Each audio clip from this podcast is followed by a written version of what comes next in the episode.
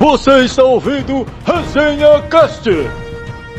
No episódio de hoje, Alta República, análise e comentários do livro Luz do Jedi.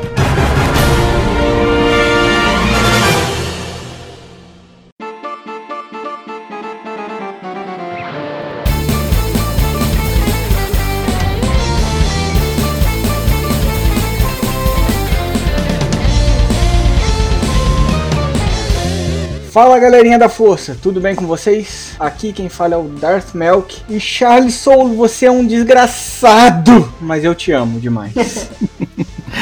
Aqui é Sam Crazy Kenobi e se a Ordem Jedi está lhe dizendo para ignorar a força, não é a força que está errada. Gente, Mestre Sam, eu já cansei de falar nesse programa que esse cara é o cara. Sempre com essas frases bonitas. Oi, gente, eu sou Thaís, ninguém. Não tenho frase de efeito para hoje. Aceito sugestões. Mande lá por e-mail do ResenhaCast. É, então, Vou no Instagram, vou abrir uma caixinha de sugestões lá. Qual frase de efeito eu vou usar? Manda lá. Galera, no programa de hoje nós vamos falar sobre a Alta República. E nós temos um convidado ilustre que dispensa apresentações. Vou deixar ele se apresentar, mas vou falar para ele o seguinte: E aí, jovem, tudo bem? E aí, gente, tudo bem? Bom, eu aqui quem fala é o Norton. Eu não tenho uma frase de efeito tão boa. É essa a sua frase de efeito. E aí, jovem? Ele me Você- desarmou com essa frase, sei lá. A vingança nunca é plena, mata a alma e envenena, sei lá. Boa Tá também. ótimo. Cara, sou eu, gente, tudo bem?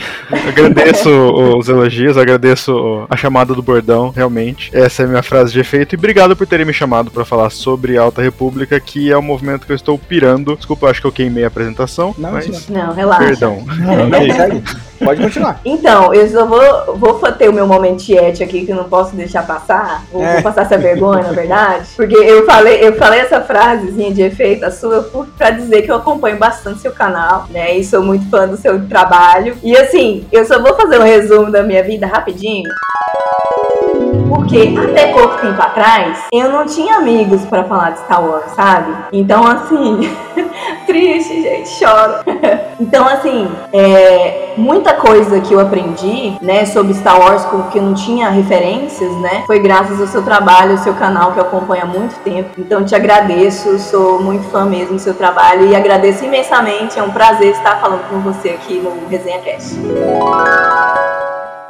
Ah, cara, obrigado, mano. Eu não sei nem o que falar, na verdade.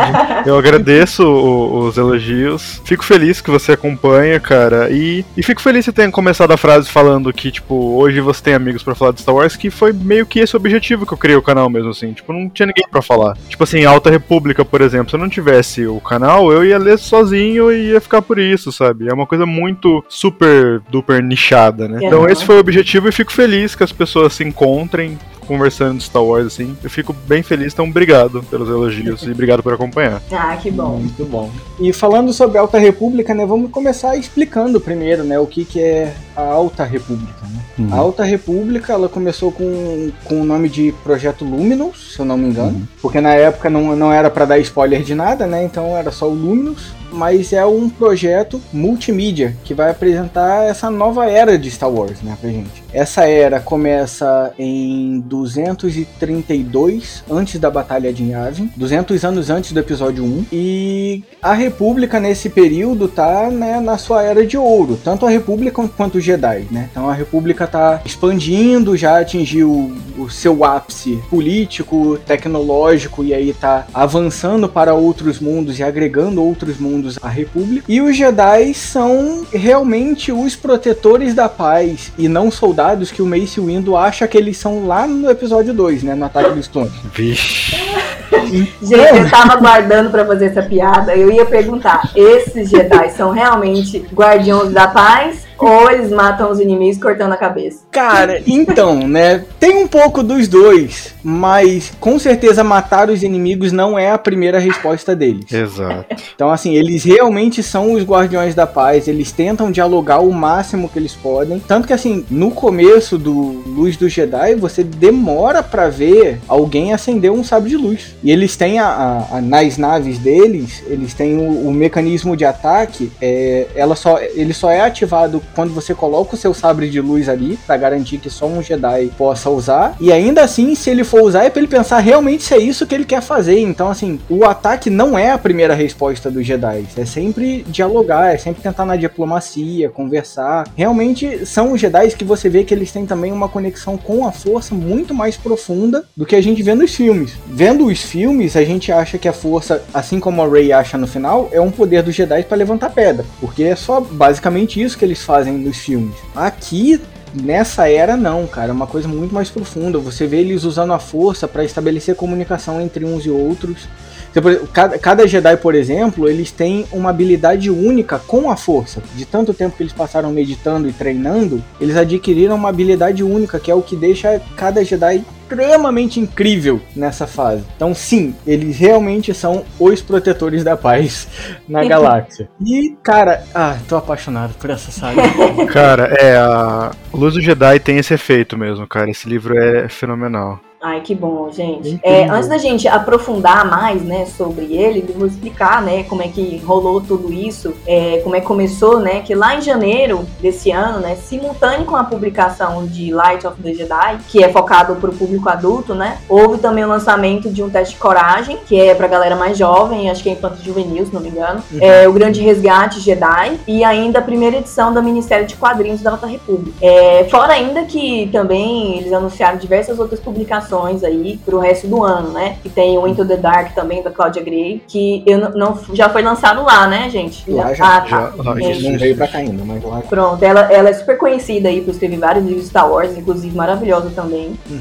E aí, assim, tudo isso, né, a gente tá vendo, né, mais uma forma aí, Disney Lucasfilm, de expandir o universo Star Wars para vários tipos de público, né? Mas, mas aí mais pra frente a gente vai explicar, comentar mais é, para vocês direitinho como funcionam essas fases, né, da, da Alta República. Sobre a Luz do Jedi, ele é, né, como o Melk já falou, é escrito por Charles Soule, né? Ele já uhum. escreveu alguns quadrinhos de Star Wars. E aí aqui foi lançado aqui no Brasil pela editora Universo Geek que ela é atualmente responsável, né, pelos lançamentos Star Wars. Por enquanto, Sim. é o único lançado aqui no Brasil, a gente não tem informações de quando serão lançados os outros. Espero que não demorem tanto, né, porque já esse primeiro já demorou um pouquinho para chegar aqui. Pelo que eu pesquei nos comentários lá, a galera perguntou nos comentários da, das postagens da Universo Geek, eles falaram que pra esse ano ainda tem coisa para sair. Ai, que ah, bom. Da Alta República. Não falaram o que, provavelmente vai ser o da Claudia Gray, hum. mas eu acho que sai esse ano ainda, segundo o que eles falaram. Não posso confirmar. É, Universo Geek, me corrija se eu estiver errado, é mais focado em livro, né? Em HQ é mais a Panini, não é isso? Isso, elas fizeram meio que uma duplinha ali, né?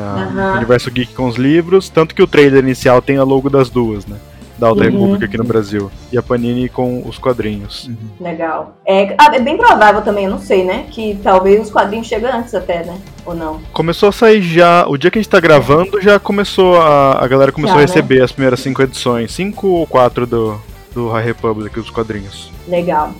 Então, gente, eu vou comentar um pouquinho sobre A Luz do Jedi, que é o livro disponível, né, pra gente. Uhum. É, eu só queria comentar, assim, a introdução de alguns personagens importantes, né, uhum. que eu gostei bastante. A primeira, né, que é a chanceler, a Lina Sou, que eu fiquei muito feliz que finalmente temos uma mulher lá como chanceler. Uhum. Achei ótimo, muito legal uhum. nessa representatividade. E ela mostra o papel na República daquela época, né? Que era mais pacífica, inclusiva, né? Mais diversa. Ela era preocupada também em abarcar outros planetas e das outras orlas, enfim. Aí até tem um slogan, né? Que eles usam muito, que é Nós somos toda a República, né? Sim. Ou seja, bem diferente do que a gente viu na trilogia prequel, né? Com a República corrupta do Palpatine. Isso. E a, a, a Lina So, questão de personalidade dela, ela me lembra muito aquela senadora do, do, do da trilogia. A Mon Mothma? Mon Mothma, obrigado, ela mesma. Ah, é, é verdade. Questão de personalidade, assim, de, de atitudes políticas e de, assim, querer fazer o necessário, mas sem cruzar certas linhas ali, entendeu? É engraçado que a Star Wars mostra algumas personagens femininas é, mais pacíficas, né? Sim. Igual a Mon Mothma, essa. Tem a Satine também, que não queria guerra de jeito nenhum. Até a Padme também. Não sei porquê, gente. Pode mandar umas mulheres mais badass aí, eu não ligo não.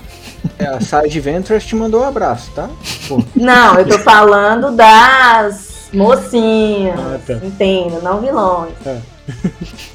É interessante falar da, da Lina Soul porque ela tem um papel muito difícil agora. Porque ela que tá expandindo a República. Ela tá levando a República pro que depois a gente vai conhecer como Orla Exterior. Então, ela tem o papel de trazer uma galera nova, convencer essa galera a ficar na República, e ao mesmo tempo é legal no, no livro que eles deixam meio. Obviamente que vai ser aprofundado né, nas outras fases, mas eles deixam meio que por cima também que ela é muito legal, ela é muito altruísta, mas tem um, um, um quesinho ali de legado, onde Sim. ela quer deixar os trabalhos. É, ela fala, não, eu exatamente. preciso deixar os meus trabalhos, isso aqui precisa ter o meu nome. Quer deixar a marca dela na, na história, né? E ao mesmo tempo, ela fica meio receosa do como que ela consegue falar com a Ordem Jedi. A única reunião que eles têm ali é uma reunião que ela, que ela parece meio tensa, assim, ela não sabe muito bem como que a Ordem Jedi pode ajudar ela nesse sentido, porque eles não são soldados, eles estão parceiros ali da República, mas ao mesmo tempo ela não sabe muito bem lidar com isso, sabe? Como que a gente pode mandar os Jedi pra lá, como que vai funcionar essa questão do farol, que eu acho uma besteira absurda, aquele farol estelar.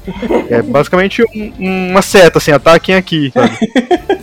Me lembrou a, é, uma base da Liga da Justiça. Torre da Justiça. Total, total. Mas os caras vão Nós invadir... copiando a DC, tô de olho. Invadir não, né? Os caras vão tomar uma terra, vão trazer mais gente e vão botar um farolzão lá. Tudo bem, a ideia é boa, uma luz, mas ela é mega preconceituosa, assim, tipo, você tá levando uma luz pra quem? Cê- Você está trazendo a luz? Como assim você tá trazendo a luz? Uma coisa meio, tipo, evangelizando os índios, sabe? Aqueles negócios que vou levar a luz pra eles, vou levar a luz pra esse povo selvagem, sabe? É uma coisa muito muito fora, assim. E é legal a, a personagem, não sei se ela não percebe ou se ela realmente faz isso na, na, na- de uma maneira mais de boa, mas é uma coisa preconceituosa. Ela tá levando civilização. Meu, que papo é esse, sabe? É verdade. Ela é uma personagem muito da hora de acompanhar. E sem contar também que ela tem dois leões. Isso, que isso por muito respeito. é. Por muito respeito. É isso, né? É, é, a República tinha isso, né? De querer unificar tudo como República, né? Não é à toa que aconteceu tudo que aconteceu. e veio Não adiantou nada, mas tal.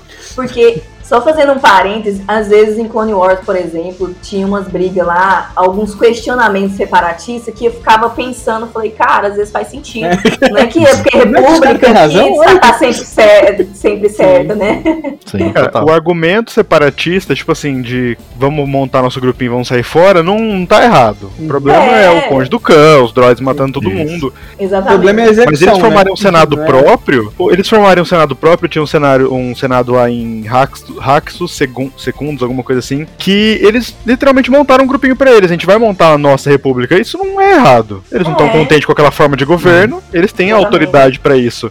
Então a ideia do movimento separatista ela é interessante. É que o Palpatine usou isso de propósito pra ferrar Uhum. tudo. Uhum. Mas é. basicamente isso, você trouxe, ainda mais que principalmente foi muito colocado isso na Ordem Exterior, a Ordem Exterior queria se separar da República e a gente tá vendo a Ordem Exterior entrando agora. Uhum. Então eles estão há 200 anos, só eles não curtiram, falaram, mano, deixa quieto esse negócio de República aí, Verdade. os caras só estão tirando recurso da gente e a gente não tá ganhando nada. Então é legal que a gente vê esse ciclo se, se completando. Se Agora a gente tá vendo, por exemplo, Sereno aparecendo aqui Uhum. agora na, na, na Luz Jedi, e depois a gente vê o quem é o Conde de Sereno que tá se separando da República, sabe? Uhum. É muito, é muito legal esse ciclo que eles estão fazendo com as prequels, principalmente. E o, a, a Orla Exterior, é, nessa época aqui, é porque agora a gente tem, conhecendo todo o mapa da galáxia, a gente tem ali o núcleo, né? Aí tem a parte próxima do núcleo que eu não lembro o nome, aí tem a Orla Exterior, e pra fora que são as regiões desconhecidas. Só que nessa época do, da Alta República, a, Or, a Orla Exterior eram as regiões desconhecidas, era o que eles estavam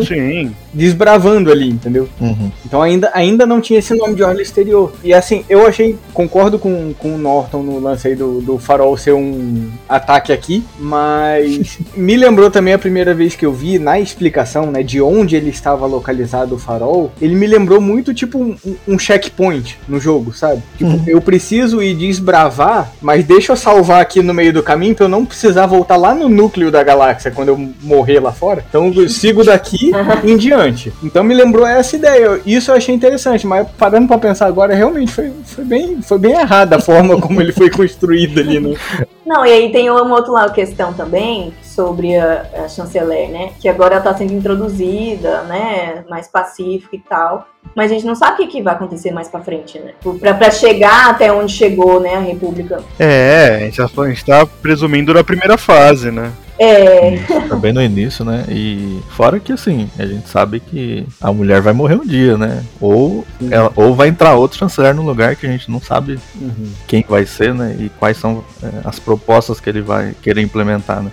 Sim. Então tem tudo isso. Então, gente, ainda nessa introdução, tem outra personagem, né, que eu também gostei bastante, né, que é a mostra a Ordem Jedi, né, com os Jedi de, de várias espécies diferentes que eu achei bem legal, né, é uma parada de inclusão, né, gente, com as pessoas mais diferentes de outros lugares, achei bem legal. E a mais importante, né, aparentemente, uma bem poderosa é a Aver Chris, A patroa. Nossa, a Ava Chris é sensacional, cara. Que personagem. Que personagem. Também gostei bastante por ser outra mulher, né? A Rey agora não vai ter o hate sozinha de Jedi mulher, gente. Tem outra. vendo? E, e Ava Chris não, não é uma não é uma Jedi, é a Jedi. Ela é a patroa. É A a Jedi, Jedi, é. O Jedi. rosto do movimento é ela, né? Exatamente. Então, é- ela é a, a cara do, da, da Ordem Jedi. Ela não é membro do conselho, ela não é grão-mestre, nada disso. Ela é mestre Jedi, né? Ela tem o título de mestre, chupa Anakin, mas ela não. Não fala assim, dona Kizinha. Mas- Mas ela não é, tipo, a top na Ordem Jedi. Mas ali, em todo esse movimento, na questão do farol, ela é a, a cabeça ali do, do, do Jedi, no farol estelar, pelo menos. Então, em toda essa fase da Alta República, ela é a nossa personagem principal, digamos assim. E caraca, que mulher incrível, velho. Não, gente, eu fico pensando se um dia for adaptado em live action ou qualquer coisa, né, a Alta República e mostrar esses Jedi tão mais poderosos do que Anakin e companhia, Uhum. esses negros vão torcer o nariz. Ixi, Vão, com esse certeza. fandom vai falar um monte. Cara, você pensa assim, o, o conceito de mestre Jedi já é diferente. Uhum. Então, só de você explicar esse conceito pra uma galera que assistiu as prequels, por exemplo, a galera já vai torcer o nariz. Sim. A, a Ordem Jedi tem muito mais um quê de pesquisa, Uhum. muito mais um quê de estudo do que o Mestre Jedi é um cara que vai pra guerra, sabe? Uhum. Então, como é que os caras são mais poderosos sendo que eles não estão em guerra, sabe? Isso vai Sim. ser, isso seria muito interessante de ver a- o mainstream consumindo assim. É. Mas sabe uma coisa que eu acho interessante também, gente? É porque a gente tem que entender que Star Wars trata, assim, de vários anos. Então tudo vão passando por fases. A galera fica com a cabeça achando que as coisas têm que ser iguais sempre. Sim. E não é assim que funciona. Então, assim como a Ordem Jedi, que começou assim como a gente tá vendo, com toda essa excelência, maestria e conexão realmente com a força, tudo vai mudando, tudo vai corrompendo Uhum. né? Aí teve a trilogia prequel que já mostrou já um pouco já diferente, a Ordem Jedi ali cheia de problemas, de Uhum. controvérsias, até chegar, na- né, com a Rey, por exemplo, que nunca teve contato com a Ordem, mas é uma Jedi, então as coisas vão mudando, isso faz parte. Sim. E falando da prequel ainda, a gente que você falou de controvérsia, eu lembrei do Qui-Gon, que era um Jedi, era um mestre, né, Jedi, mas que não tava 100% de acordo com o que a Ordem Jedi. Que poderia facilmente ser da Alta República. Sim. Nossa, muito, muito, muito. Ele é muito sábio, né? Qui-Gon era um, é, é, da trilogia prequel ali, o Qui-Gon é o meu Jedi favorito. E, e para mim ele é quem mais representa o que é ser um Jedi na Ordem. Então ele, ele poderia muito ser- facilmente ser da, da Alta República. Tanto que tem. tem eu, eu não sei se isso é oficial, tá, gente? Mas já- eu já vi matérias falando que o Qui-Gon seria o primeiro, digamos assim, Grey Jedi, né? Que a gente tem do, do Legends. Que seria o cara que tá ali entre o lado sombrio e o lado luminoso. Que seria o realmente o equilíbrio da, da força manifestado numa pessoa. Então, pra mim, o, o Qui-Gon é, é o cara. E ele, assim como a Thaís falou, ele já não tava, né? Já era meio controverso ali com relação à Ordem Jedi. Ele não, não tava muito de acordo com, com as decisões que o conselho tomava. Várias vezes ele desobedecia o conselho. O Obi-Wan mesmo repreende ele algumas vezes no episódio 1 com relação a, a ele desafiar o Conselho Jedi. Então a gente vê essa, essa, essa mudança de figura do Conselho entre a, a Alta República e a Prequel agora. O que eu queria ver da Aver, o que eu acho que vai acontecer, eu quero ver a entre aspas, assim, a desconstrução da personagem, porque ela aceitou uma bucha muito grande. Ela é a representante do Conselho Jedi na hora exterior barra regiões conhecidas.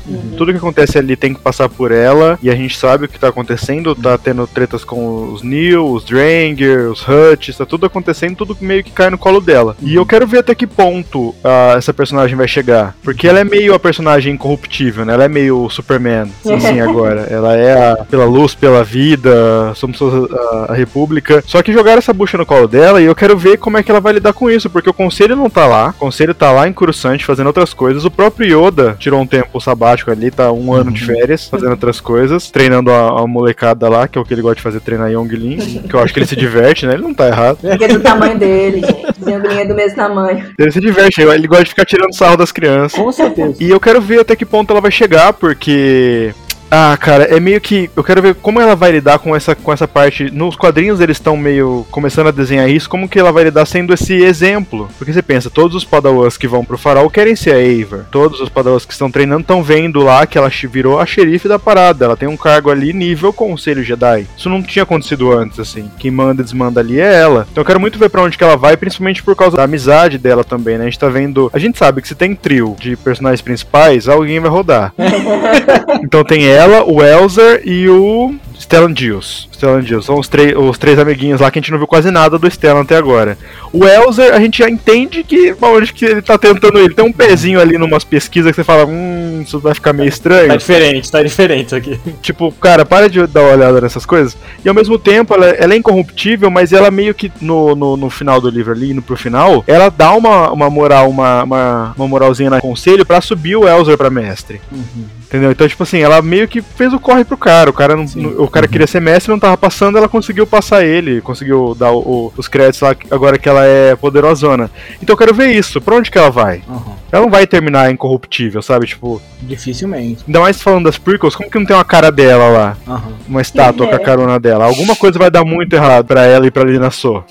Isso vai ser muito interessante de ver. Tô com medo, mas sim, vai ser interessante de ver. É, é isso que eu falei, né? O que, o que pode acontecer com a chanceler, né? Tudo que ainda vai acontecer. Também eu, quero, eu tô curiosa pra saber também. Ó, os personagens principais. Tem um- uma personagem principal, que não vou falar de onde é pra não dar spoiler, que a gente já sabe meio o caminho dela, por causa de livros mais recentes, e o caminho dela não é bom. ela, ela meio que sai da Ordem Jedi. Não vou falar de quem estamos falando. Então, assim, eu acredito que esses novos personagens principais, eles vão ter esses caminhos meio caóticos, assim. Uma a gente sabe que ninguém confirmou ainda, mas tudo leva a crer que ela vai sair fora. Então, talvez a Ava e a Lina So tenham um destino meio catastrófico, assim, a esse ponto. Eu espero que não, mas... Pelo menos a Lina So, acho que não, mas a Ava... É, esperar É. os próximos capítulos.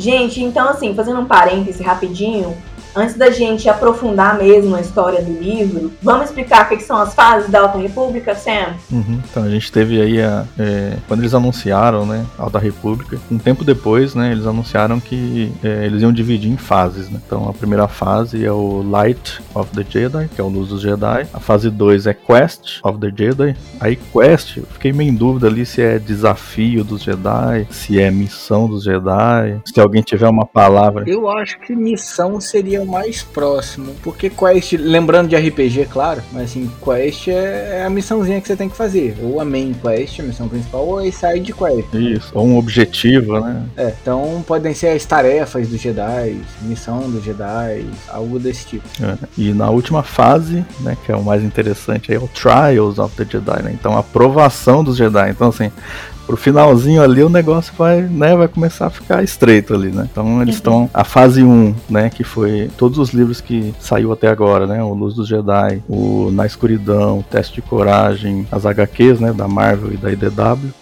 Todos esses fazem parte da fase 1. A fase 2 inicia 29 de junho, então vai começar aí com o Rising Storm, que é do Kevin Scott. Então essas são as fases. Então a gente vai começar. Também não tem muita informação, né, das fases. Isso, tipo, a não. 2 vai começar com esse lançamento, mas a 3 a gente não sabe ainda o que que vem. Não tem nem ideia, é. Ainda mais que o final da primeira fase só aumentou as coisas, só a gente achou que ia pra um caminho, agora surgiu tipo, outro. é. três novos inimigos, assim, tipo, tipos de inimigos, então tudo só aumenta. Exatamente. Agora uma pergunta, gente. Por exemplo, a fase 1. Se eu quiser, que eu sou mais chegada a livros do que os quadrinhos. Será que pra eu pegar todo o enredo, entender, vou precisar acompanhar tudo? Ou posso pegar os livros só? Como é que vocês acham que vai ficar isso aí? Cara, eu tô acompanhando tudo. Na verdade, cada material é bem contido. Uhum. Tá, então você pode. Eu acho que eles vão fazer uma linha assim, agora estou chutando, tá? Mas eu acho que eles vão fazer uma linha assim de. As fases, a faixa etária, na verdade. Tipo, os livros adultos, eles vão meio que se completar. Os livros infanto-juvenis também. Aham. Eu acho que eles vão seguir uma linha assim. Pra a pessoa seguir só os livros, eu acho que tá muito tranquilo. Começa só pelos livros já era. O quadrinho ele é muito separado. Apesar de rolar ali os crossovers de personagem, não tem. Pelo menos não me parece ter, né? O, uma ligação muito forte. Mas eu acho que dá. Eu acho que os quadrinhos, nesse caso, são mais um plus, assim. Eu acho que os livros são o carro-chefe, Uhum. pelo menos por enquanto. Os quadrinhos são as side quest do. Isso, É. eu acho que sim. Eu acho que sim. Sim, Tá certo. com certeza. Então, né, além dos livros, né, e HQs, a gente tem aí uma série live action, né, anunciada aí no, no dia do investidor da Disney, que é The Acolyte, que vai se passar mais pro finalzinho da Alta República, ele deve ser entre 50 e 80 anos ali, né, é, antes da Batalha de Yavin, né. Então, vai ser uma, uma série focada na protagonista mulher, mais voltada ao lado sombrio. Então, juntou Amei. tudo de bom, né? As mulheres vão dominar Star Wars. A protagonista feminina, Aí, tá vendo? Vai ser a Aver Chris. The, The Acolyte vai ser a Aver Chris. Escreve aí. Olha o Gente, plot mas twist aí. imagina, olha, isso aqui vai ficar gravado pra eternidade se tiver certo. Caramba, velho, imagina. Pois é, depois que lá atrás, muito antes, o pessoal tinha, tinha comentado que a Rey era um clone. Misericórdia. É, então. não duvido mais nada. Não acertou, mas tipo, foi quase. Não. Acertou ali. Foi quase. Na verdade, até hoje a Lucasfilm não sabe se acertou ou não. Nem eles, né? Eles não sabem. Ele não, gente, sabe. mas eu preciso fazer um comentário. Seguinte, eu tô muito feliz porque tá muito organizado. Vocês estão vendo que eles estão fazendo todo esse Sim. lançamento aí da Alta República, dividido por fases. Já fez o anúncio da série, já pensando dentro dessa, de- é, né, da Alta República. Então, gente, eu tô otimista. Eu acho que eles. É, depois da Cico eles viram, né, que precisava ter um planejamento pra fazer as coisas. Isso! Até o JJ aprendeu agora. Que- Ah, que pouca vergonha de Não, JJ, pouca cara. vergonha. É Que pouca vergonha. Nossa, aquilo foi muito migué monstruoso, cara. Ah, eu, eu respeito muito ele como diretor, mas ai, que papinho feio. É, ele como diretor não sabia que tinha que ter um planejamento de roteiro. Ah, gente.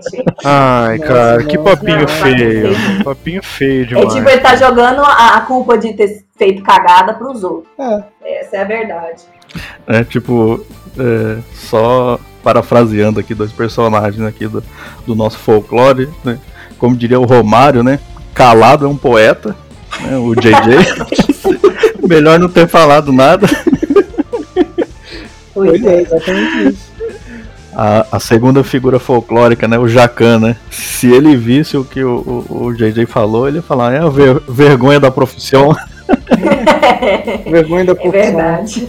Nossa, vergonha mesmo. Meu Mas, Deus. é- e- mas essa questão da organização, Thaís, a gente viu isso até no, no começo, quando lá é, era o projeto Luminous, que eles pegaram toda a galera, eles pegaram os, os autores, reuniram, falaram, então, se esconderam basicamente lá por um tempo, Lá não lembro se foi uma no, semana. no Rancho Skywalker. Isso, Uhum. foram pra lá. Vamos fazer um planejamento do que vai sair daqui, entendeu?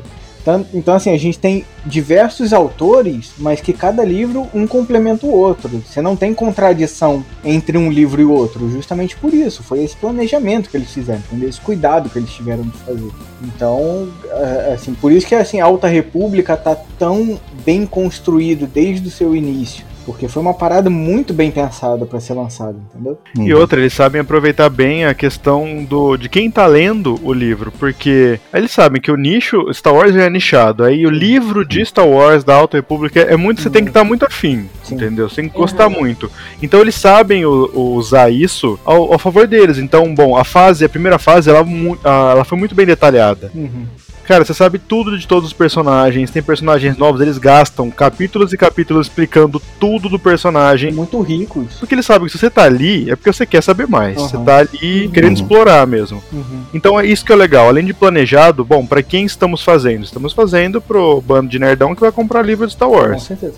Que não vai ficar só assistindo as séries e os filmes. Então eles sabem levar isso a um ponto bom. Como a Thaís falou, por exemplo, os personagens, os aliens, por exemplo. Ele, a- é uma coisa muito mais é, presente do que, sei lá, tem Clone Wars. Ainda não, eu não acho que é o ideal ainda, eu acho que tinha que ter muito mais. Sim. Mas eles dão um protagonismo muito grande pra, pra Verne, pro Loden, pro, sei lá, até pro próprio Bell, por O exemplo. Buriaga também. Buriaga, então, porque eles sabem que a gente tá ali pra ver isso. Uhum. É, não precisa se preocupar muito, ele não precisa ter só personagens humanos pra rolar uma identificação com o público. Não, a galera que tá aqui, cara, a galera quer ver Alien, sabe, de luz. É. Isso é muito bem pensado, né? Que é uma das coisas que a gente sente falta na, na, na trilogia clássica. Claro que assim, eu entendo época, né, que foi feita, falta de tecnologia e tudo mais. Mas, pô, Guerra nas Estrelas, e você tem dois alienígenas e humanos, entendeu? Seja no Império, seja na Rebelião tal. Quem você tem de alienígena, basicamente, é assim, que você consegue pensar assim,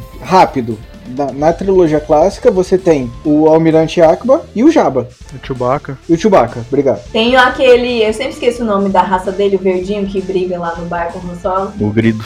Isso. o.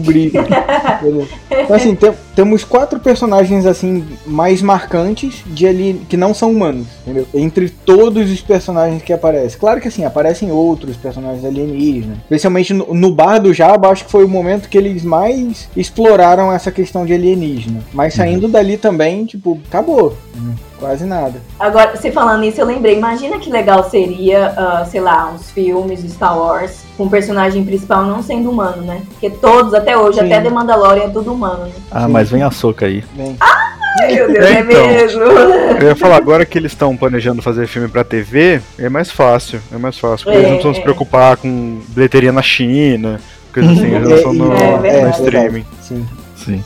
Então a gente vai ter mais presentes os alienígenas aí em Star Wars. Isso vai ser muito bom. Bem provável, bem provável. Gente, vocês estavam falando, né, sobre. é, eu que comecei sobre isso, na verdade, sobre o planejamento, né? E aí é engraçado é, você pe- pensar o seguinte, igual o Norton tava falando, porque eles estão eles estão fazendo a história da Alta República, né, pensando já em pegar esse público pra ir pra série. Tipo assim, às vezes, para como eles já anunciaram antes, às vezes pra assistir a série. Você vai ter que saber um pouco mais da Alta República, né? Pra você ver como as coisas estão mais organizadas. Porque eles querem ó, público de tudo quanto é lado. Sim. Tanto que a Alta República é dividida, né? Que é mais pra adulto, mais jovem e tal. Mas aí talvez, não sei, né? Posso estar errado, mas talvez ao lançamento da série, você tem que passar por essa. É, pela Alta República que está sendo lançada agora, né? É, eu, eu não acho que seja algo obrigatório, porque senão eles acabam limitando quem que vai assistir a série. Limitando. É, Porque se você começa a ver e você sente que você precisa saber alguma coisa, você larga ali a série. É. Então, mas assim, vai ser, vai ser aquela parada tipo, você não precisa conhecer pra assistir a série. Mas se você conhecer, você vai aproveitar muito mais do que você tá vendo, entendeu? É igual The Mandalorian, né? Isso, exatamente. Sim, você não precisa saber Deve de Clone. Wars, mas se você Se souber, você souber, você, Fica você muito melhor. fascinado, entendeu? fica muito melhor. Então eu acho que vai ser nessa pegada aí, porque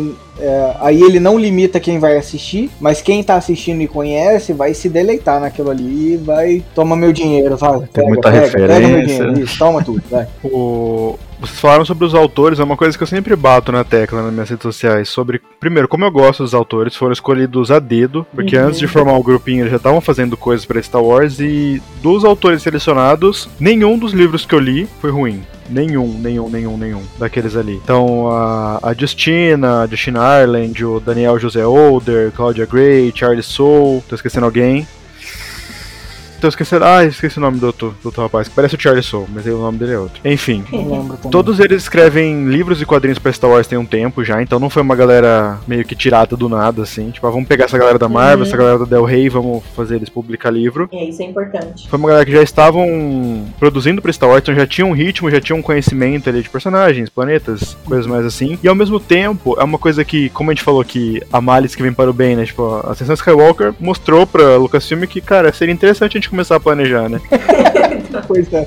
Como eles fizeram isso, eu acho que tem outra coisa aí que, bom, a gente pode puxar o nome proibido, por exemplo, Dave Filoni. Uhum, O Dave Filoni, ele ganha muito destaque porque ele é um rosto. uhum. Você conhece o rosto do Dave Filoni, você acompanha o universo expandido. Ele tem o chapeuzinho, ele tem a marca É. registrada dele, ele tem aquela carinha de fica sempre dando risada, toda foto dele ele tá rindo. Ele tem o, o- o- Você sabe, você conhece o rosto dele, você sabe como ele fala, sabe como ele pensa, que ele vai botar soco em tudo. Era uma coisa que a, a sequels, principalmente na parte da- dos diretores tal, eles não tinham. É uma coisa muito corporativa, assim, porque é assim que a Disney funciona. Os autores da Alta República, não. Se você vê o vídeo de apresentação, eles estão tudo feliz, alegre, saltitante, eles botam a cara deles toda hora. Eu sigo eles em todas as redes sociais, eles não param de falar sobre isso. O Daniel José Older faz TikTok sobre isso. Hora. Massa. Eles têm uma Porque a pessoa personalidade. gosta mesmo, né? Então, e, e você, tipo, dá um rosto pra aquilo. Você sabe, tipo, a Claudia Gray, ela escreve personagens femininas muito boas. Então, você sabe, cara, ela vai escrever uma personagem aqui que com certeza vai despontar muito.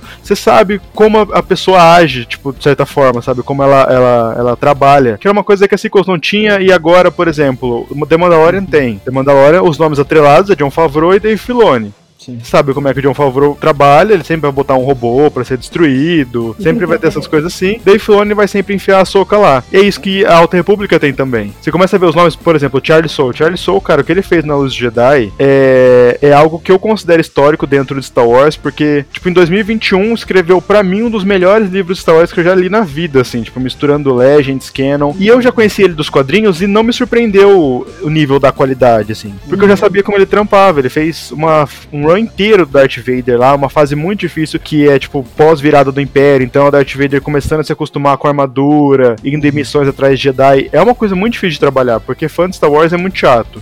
Chato. Então eu já sabia como. eu- quando entregaram, tipo, o primeiro livro pra ele, eu falei, ah não, se entregaram pro Charlie Store porque era pra jogar o negócio lá em cima e ele fez. Então é legal ter. conhecer esses rostos, sabe? Conhecer esses nomes por trás de Star Wars de novo. Igual o George Lucas era, né? Tipo, todo mundo tratava o George Lucas como um cara. O George Lucas. É, e aí, é, eu lembrei também de outra fala do JJ que também foi polêmica, que ele falou assim: não, não podemos esquecer que Star War- Star Wars é um filme pra crianças, né? Foi mais ou menos junto aí da, da- quando ele falou da- do planejamento. Ou seja, você vê como ele não entende mesmo, Sim. sabe? Star Wars, assim, essa galera aí foi jogada ali, né? Tava uma bagunça. E aí então a Disney, com tudo isso que aconteceu, agora tá se ajeitando aí junto com a, né, com a, com a Lucasfilm e tal, Lucas Animation e tudo mais. Então tá fazendo uma coisa mais, né, alinhada, tudo se encaixa direitinho. Então Mais isso é coesa, muito né? importante. E é, continuando o comentário no que o Norton estava falando aqui, duas coisas. Primeiro que por ter essa assinatura em cada um dos autores, né, você conhecer o rosto deles, tudo mais, você vê exatamente isso que vocês dois falaram agora, que é, eles gostam do que eles estão fazendo. Isso é um diferencial muito grande porque é uma coisa que a gente não viu na sequel. A gente não viu Uhum. pessoas que gostam de Star Wars pegando para fazer Star Wars. A gente viu grandes nomes do cinema fazendo um filme de Star Sim, Wars. Concordo. Foi isso que, foi isso que aconteceu. Então, a- depois, acho que isso a, a gente deve agradecer ao The Mandalorian, porque depois de, de verem Favreau e Filoni que gostam de Star Wars fazendo uma série que deu essa repercussão, porque eles falaram, é, acho que compensa mais a gente dar um, na mão de quem gosta do que vai fazer, do que num nome grande que não sabe o que vai fazer. E aí agora eu tenho que explicar, já que o, o Norton entrou elogiando mais o Charles Soule, eu tenho que explicar a minha frase inicial aqui do podcast, né? Porque assim, por que, que eu odeio e amo o Charles Soule em igual, em igual proporção? Porque ele é um cara que na escrita ele vai te emocionar demais. Ele vai, vai no fundo dos seus sentimentos ali. E ele te faz se apegar a um personagem com um parágrafo. Eu comecei lendo Luz do Jedi. No primeiro capítulo, eu Hum, já é. estava fã da Capitã. Entendo. É, ele faz isso mesmo. Ele É, fez isso. então, ele fez falei, isso. É verdade, caraca, você que tem razão. mulher incrível essa capitã. Eu esqueci o nome dela agora. É Reda Cassett. Obrigado. Incrível a Capitã Reda. Nossa, maravilhosa. Eu acho que depois da Eva Chris, essa aqui deve ser a personagem principal, então, né? Porque ela já tá aparecendo aqui no, no primeiro capítulo. Inocente, eu, né? Achando. Numa missão toda, né, tipo, humanitária mesmo, assim, na Sim, parada, exatamente. altruísta da, da. Exatamente, a missão ali. E você vê, tipo, o respeito que ela tinha dentro da nave. As crianças olhavam e admiravam ela, obedeciam ela. E não era aquela parada autoritária, de, tipo, é minha nave. Não, as pessoas respeitavam ela. Eu olhei e falei, nossa, essa mulher é incrível. Aí vem o grande desastre, né? O, o princípio do grande desastre. E aí, cara, o- o- uma parada que assim, me, me apaixonou, eu, eu juro, eu estava lacrimejando no final do primeiro capítulo. Porque ele é, o grande desastre, pra quem não, não conhece ainda, né? Não liga de spoiler, porque a gente já falou que tem spoiler, então não faz. Mas é. Houve um acidente no hiperespaço com essa nave da Capitã Reda. E aí o que, que é o grande desastre? Os destroços dessas naves que se envolveram no acidente no hiperespaço continuam viajando na velocidade da luz e estão eh, se espalharam, então não estão com um rumo definido, estão espalhados, então podem atingir planetas, luas, sóis, e aí e como a física nos ensina, né, um objeto em grande velocidade encontrando um objeto imóvel é destruição. Então esse é o grande desastre. E aí você tá lendo lá, respeitando a Capitã Reda, tal, vendo. Aí é, dá um sinal de alerta na nave. Aí ele fala, mas estamos no hiperespaço, não deveria acontecer nada aqui e tal, mas vamos lá, vamos resolver. Aí ela vê que coisas vão cruzar o caminho dela no hiperespaço. E ela era uma piloto experiente, assume o comando da nave, né, e vai. E ele e o Charles Soule é um desgraçado, porque ele descreve muito bem o detalhe do que tá acontecendo. Então ele vai falando como ela puxa a nave, o barulho que a nave faz, como que os motores reagem. É- Ela praticamente dobra a nave, né, pra, pra Desviar, né? desviar da- da- das coisas ali. E aí, tipo, cara, ele mandou a, a frase que me matou, no, tipo, no- nas últimas duas frases do, do, do capítulo. Foi tipo, ah, ela pilotou tal e, e ela não falhou com sua nave, ponto, na linha de baixo. Mas sua nave falhou com ela. Eu falei, não acredito,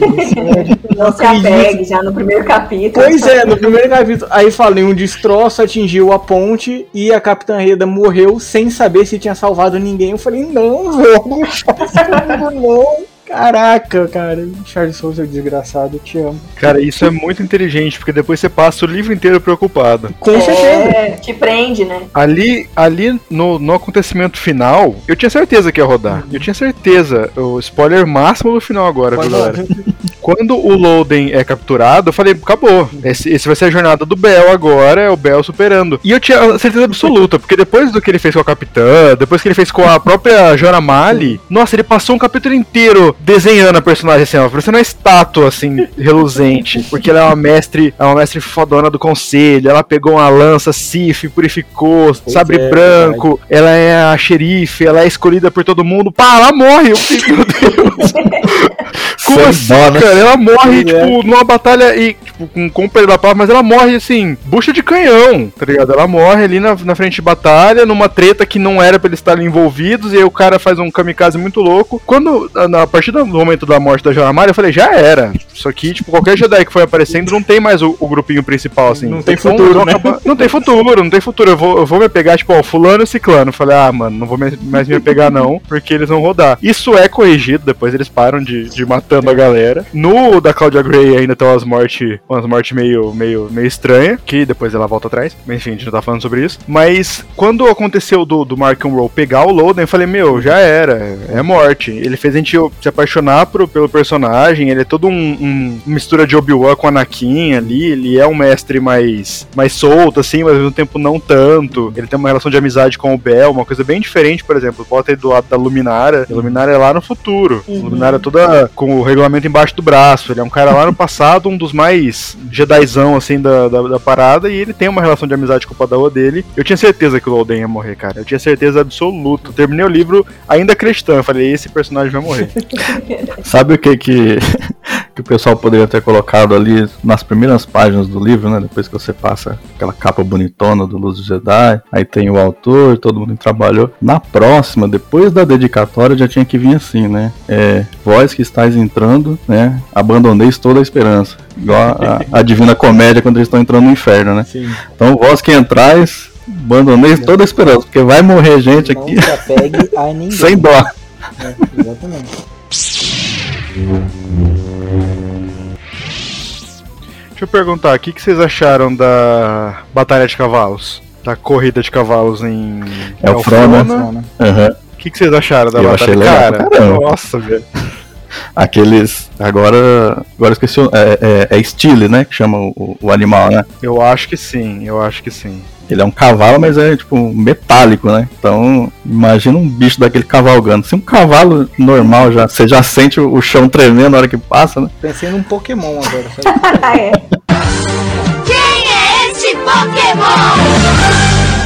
Cara, eu gostei porque ficou um negócio meio que é, uma das morais, uma das pontos morais de Star Wars é, é meio que isso, né? A natureza contra a tecnologia, Uhum. assim, tipo, descendo de cavalo em cima de um Star Destroyer, por exemplo, citando a sessão Skywalker. Sempre tem essas coisas. E, e foi super, e foi super frenético, assim, porque quando começou a luta, eu falei, cara, não acredito que eles vão descambar pra isso, né? Eles estão perseguindo uma, uma, uma, uma nave menor ali de cavalo. E ficou muito bom, cara, muito bom. E como vocês falaram, ele, o Charles Soule, consegue te desenhar tudo que tá acontecendo ali, descrever tudo é, que tá acontecendo pra você não se perder. Uhum. E na correria, eles estão correndo mesmo, é uma perseguição. Então ele vai lá e de- dedica o tempo pro cara que o cavalo dele vai tomar um capote. Então ele fica olhando lá de longe, vai por cima, sempre, sempre em correria, sempre, sempre indo em direção aos Neil, que inclusive eu achei que são bons vilões, viu? São Já puxando bons. aqui. São muito bons mesmo. Eu achei, eu não tava dando muita coisa. Falei, "Es- essa é a parte mais arriscada pra mim. É por conta já dos piratas que a gente já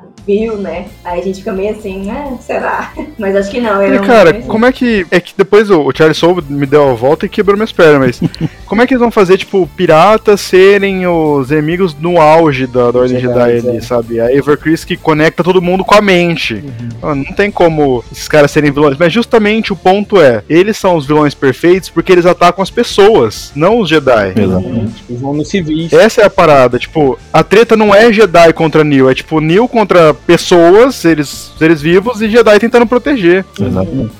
A, a treta não é direta. Se juntar um Jedi contra 10 Neo, o Jedi mata os caras de boa, mas eles são imprevisíveis, eles matam, eles chacinam. Essa é a parada, sabe? É cuidar da vida do próximo. Pô, mano, quebrou minhas pernas. Fala, isso é um vilão. Que é onde a gente vê o Conselho Jedi realmente mais altruísta, né? Pensando na- mais na proteção das pessoas. Que é a missão deles, né? Proteger, né? Proteger a paz, né? Que é a missão deles, exatamente. E é um inimigo novo, né? Porque eles não conheciam. É da Ordem Exterior. É tipo. Isso. é. Sim. É, eles descobriram na expansão da, da República. E é aquela coisa, né, que o Norton falou no início, né, sobre a República, tipo, querendo conquistar, né, os índios, digamos assim, sendo que lá é, na Ordem Exterior já era dominada pelos, por esses piratas. Aí, tipo assim, alguém chega e quer colocar a sua. Suas leis, né? Suas regras. quer disciplinar a galera, as suas leis, a sua doutrina, sei lá que for. Complicado mesmo.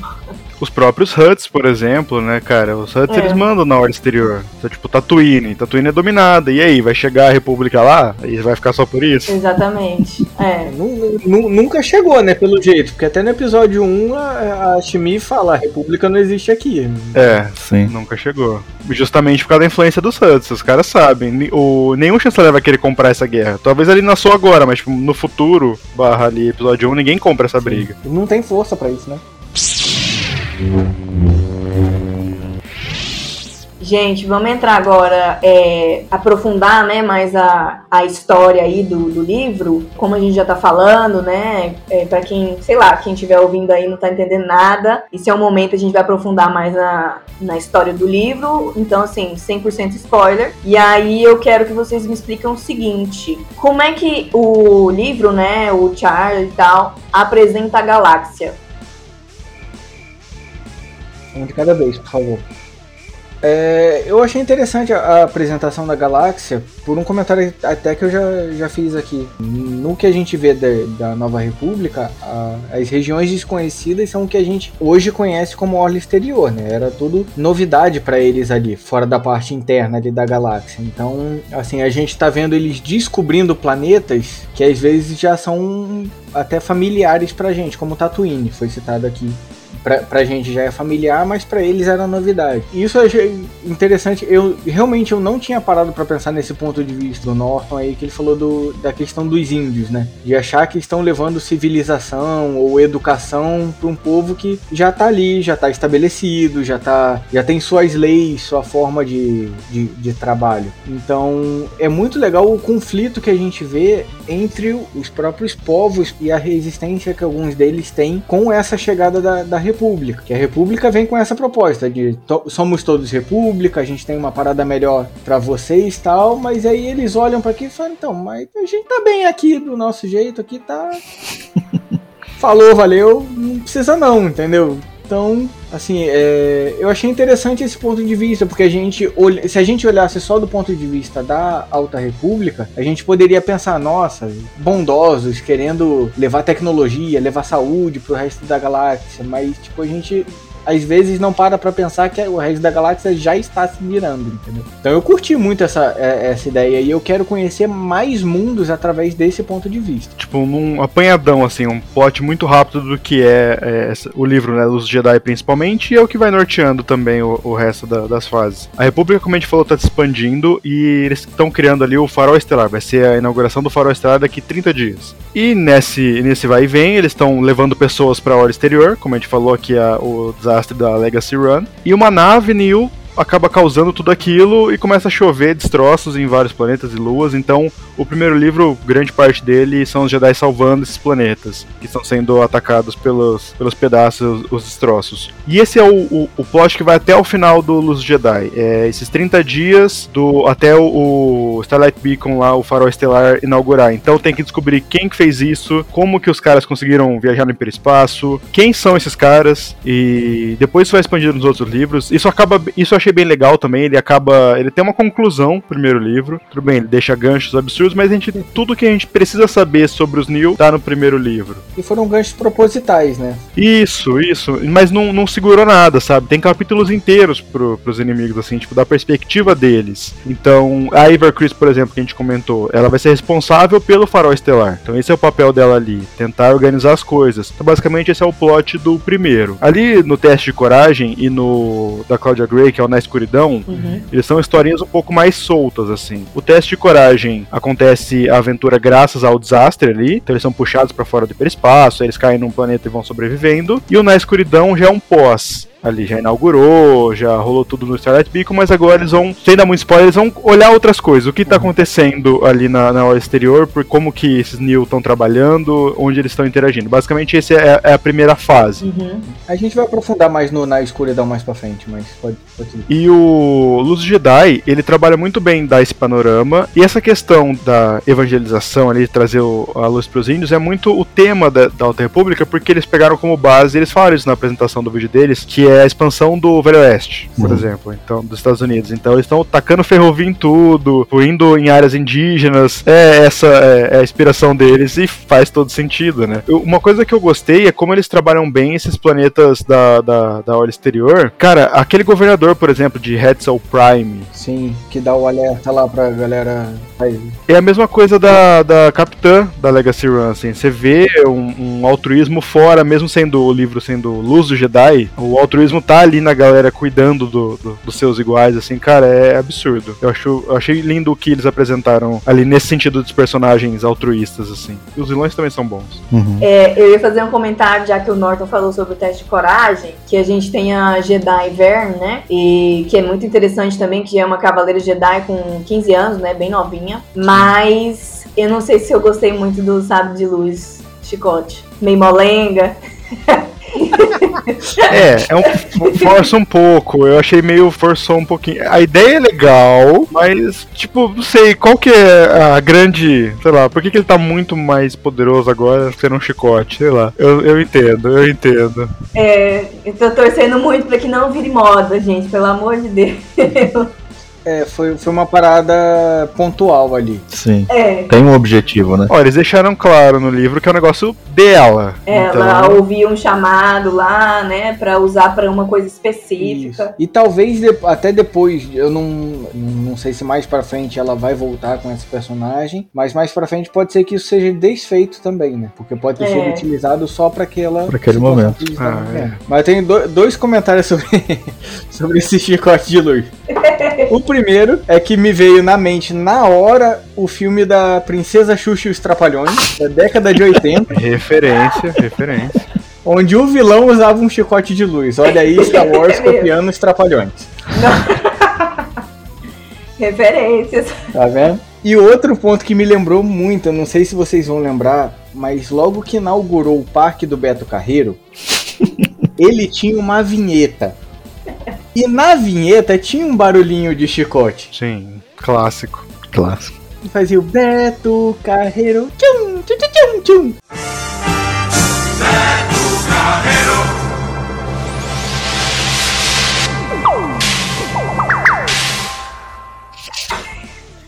Cara, quando eu vi um chicote de luz, Você já pensou no Beto Carreiro? na hora, velho, eu, eu imaginei ela escrevendo Beto Carreiro, assim, com chicote. Assim. Vernestra Ruou. Exato. Assina. Assinatura.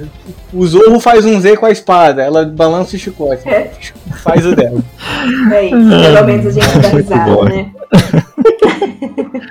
Mas deixa eu perguntar, antes de a gente trocar de assunto, pra gente falar da, da Verne. Vamos lá, a gente viu um pouquinho do. Falando da Verne, por exemplo. Ela era padawan do Stellan Dios. A gente não conhece nada do Stellan Dios ainda, só que ele era mestre dela. Vocês não acham? Agora a gente tá falando da primeira fase, quem tá aí em 2025 aí, comenta aí se a gente errou ou não. Vocês não acham que mostra muito um traço de personalidade meio estranha dele quando ele faz a padawan dele passar pelos testes com 15 anos? Ai, gente, pesado, não sei. Tipo assim, Jogou uma responsa, né, no- nas costas dela, né? Não, é, eu não tô falando que ele, que ele é do mal, assim, mas tipo, cara, como é que você faz uma menina de 15 anos? Tudo bem, ela passou, ela tem capacidade, ela virou prodígio. Mas ficou um negócio meio estranho. E o pobre do Anakin no episódio 3 não era nem mestre ainda. Sim, é. Pode, ter duas interpretações, né, dessa situação. Pode ser uma que realmente ele enxergava esse potencial dela, pura e simplesmente, né, e falou, não, realmente ela é incrível, então ela é plenamente capaz e já saber disso, né, ela. Ou então tem mesmo aquele ponto de tipo, preciso me livrar disso aqui logo, vai, vai lá, vai. Filha da mãe inconsequente. É, é isso, mas é isso, que- é isso que o Sam falou. Eu, eu achei que foi meio inconsequente mesmo, assim, tipo, cara, sei lá, deixa a menina ficar um pouco mais velha. Ela tá sofrendo bullying dos Cavaleiros Jedi, e, tipo, a galera não, não compra muita ideia dela porque ela tem só 15 anos, então ela é meio que uma criança no meio dos adultos. É, ela não tem respeito nenhum, né? Quando ela pode ser considerada prodígio pelo mestre dela e pelo pessoal que aprovou ela, mas, por exemplo, indo numa missão de campo, ainda vão enxergar ela como padawan. E mostra mais uma vez o quanto a Ordem Jedi é responsável, né? Spoiler, teste de coragem. A mina de 15 anos vira mestre do menino de 14. Sim. Ah, e você tá de Pois é. brincadeira comigo. que vocês deixaram isso acontecer. Pô, tem que sentar com o Yoda lá e falar, amigão. Pobre, pobre Anakin, tá vendo? Eu não julgo ele ter virado do, do mal, porque o bichinho foi todo. Nossa senhora, coitado. Foi esnobado, né? Esnobado, é essa a palavra. Eu acho que fica pior, viu? Eu acho que o, se eu não me engano, o Inri, né, que aparece no, no teste de coragem, ele é mais velho que a Vernestra. Se não me engano, ele tem 16. E ele é padawan, né? Eu acho que é um ano, não Um é? ano. Eu acho que ela tem 16 e ele 15, não é um Deixa eu ver negócio eu assim? acho aqui. Eu acho que é um ano trocado. É alguma coisa assim. Pô. É alguma coisa assim. Mas você vê também nele muito mais o- o- os traços mais emotivos, de querer ir resolver, não, que a gente tem que se vingar desses caras, a gente tem que acabar com eles aqui, e fogo no Ah, ele é jovem, e tal. né? A gente vai pegar ele, A gente vai pegar ele. Por quê? porque ele é mau. E a gente? É mau também.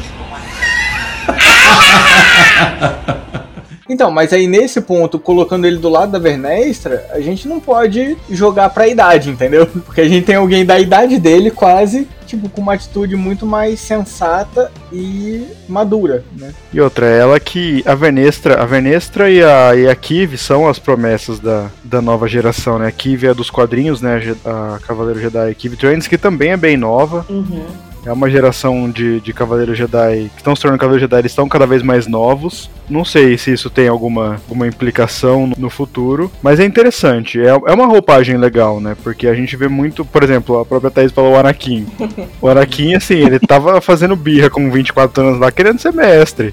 E a menina de, de 15 Sim, agora, é. super responsável, liderando a parada toda, entende? Então talvez seja uma lição da Ordem Jedi, assim, tipo, no futuro eles vão aprender que, cara, subir essa galera jovem não vale a pena e o Anakin sofreu por causa disso. Então tudo foi culpa da Vernestra. Ah, pode ser, ser, né? É, pode ser, é um gancho bom, na verdade. Bem, bem pensado.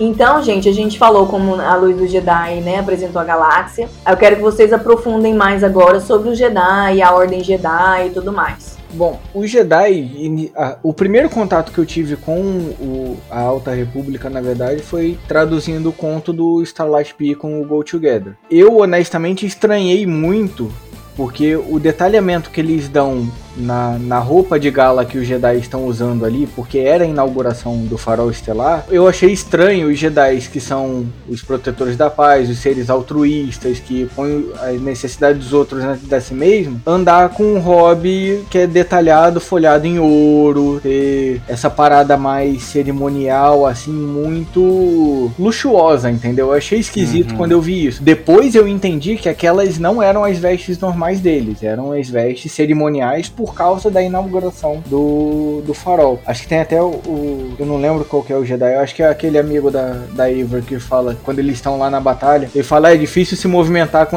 com essa roupa aqui, né? É difícil de fazer o que eu preciso fazer mesmo. Então, porque realmente não era a roupa que eles estavam acostumados a usar. Então, assim, essa estranheza que eu senti logo de cara depois passou. Mas, assim, é aquilo que a gente falou no começo: os Jedi são muito mais conectados com a força agora, são muito mais altruístas, são muito mais protetores da paz, querendo realmente encontrar sempre soluções diplomáticas e não negociações agressivas. Eu fui muito aberto pra conhecer os Jedi, porque, não sei, eu não tava esperando o Jedi tão Jedi assim, fui surpreendido, mas eu fui meio. Cara, vocês estão falando que é o, o ponto alto do Jedi, o auge e tal, e o nome do livro é Luz do Jedi, e pelo menos eles vão ser interessantes. Mas eu fui surpreendido, inclusive, gosto da ideia do que eles estão fazendo de deixar o Conselho Jedi meio pra lá, sabe? A gente tá vendo os Jedi Padawan, Cavaleiro, Mestre, muito aleatoriamente, assim, tipo, um, pega um cara daqui, uma mina dali, não sei o que lá.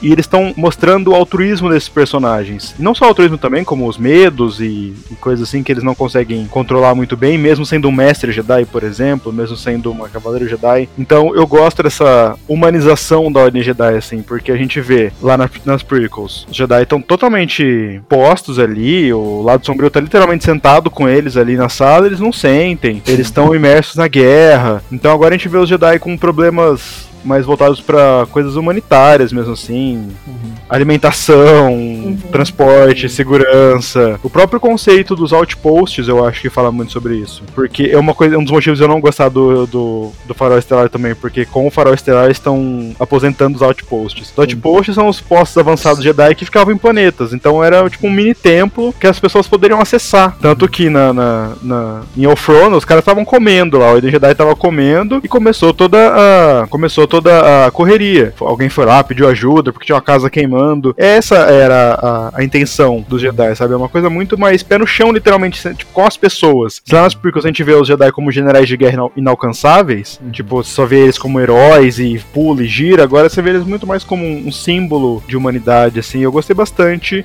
mas como, mas como vocês falaram, eu acho que o, a parte cerimonial ali me assustou um pouco também na, na hora, porque querendo ou não também é uma ordem Jedi muito rica. As É. naves, a nave deles lá que parece uma mosca lá, é, é muito detalhada, assim, de fina, com traços finos. Você fala, cara, isso aqui custou muito dinheiro. Os cofres da República. É, então. É, uma ordem Jedi com muita grana. Isso é, isso é curioso, mas eu, gost, eu gosto dos Jedi, eu achei que eles foram muito bem apresentados. Todos eles até agora, não tenho nenhum apontamento ruim. O que eu achei assim bem legal que em todos os livros, né, eles estão apresentando vários personagens, né, vários Jedi, homens, mulheres, alienígenas e tal, e eles não estão ali jogados, né?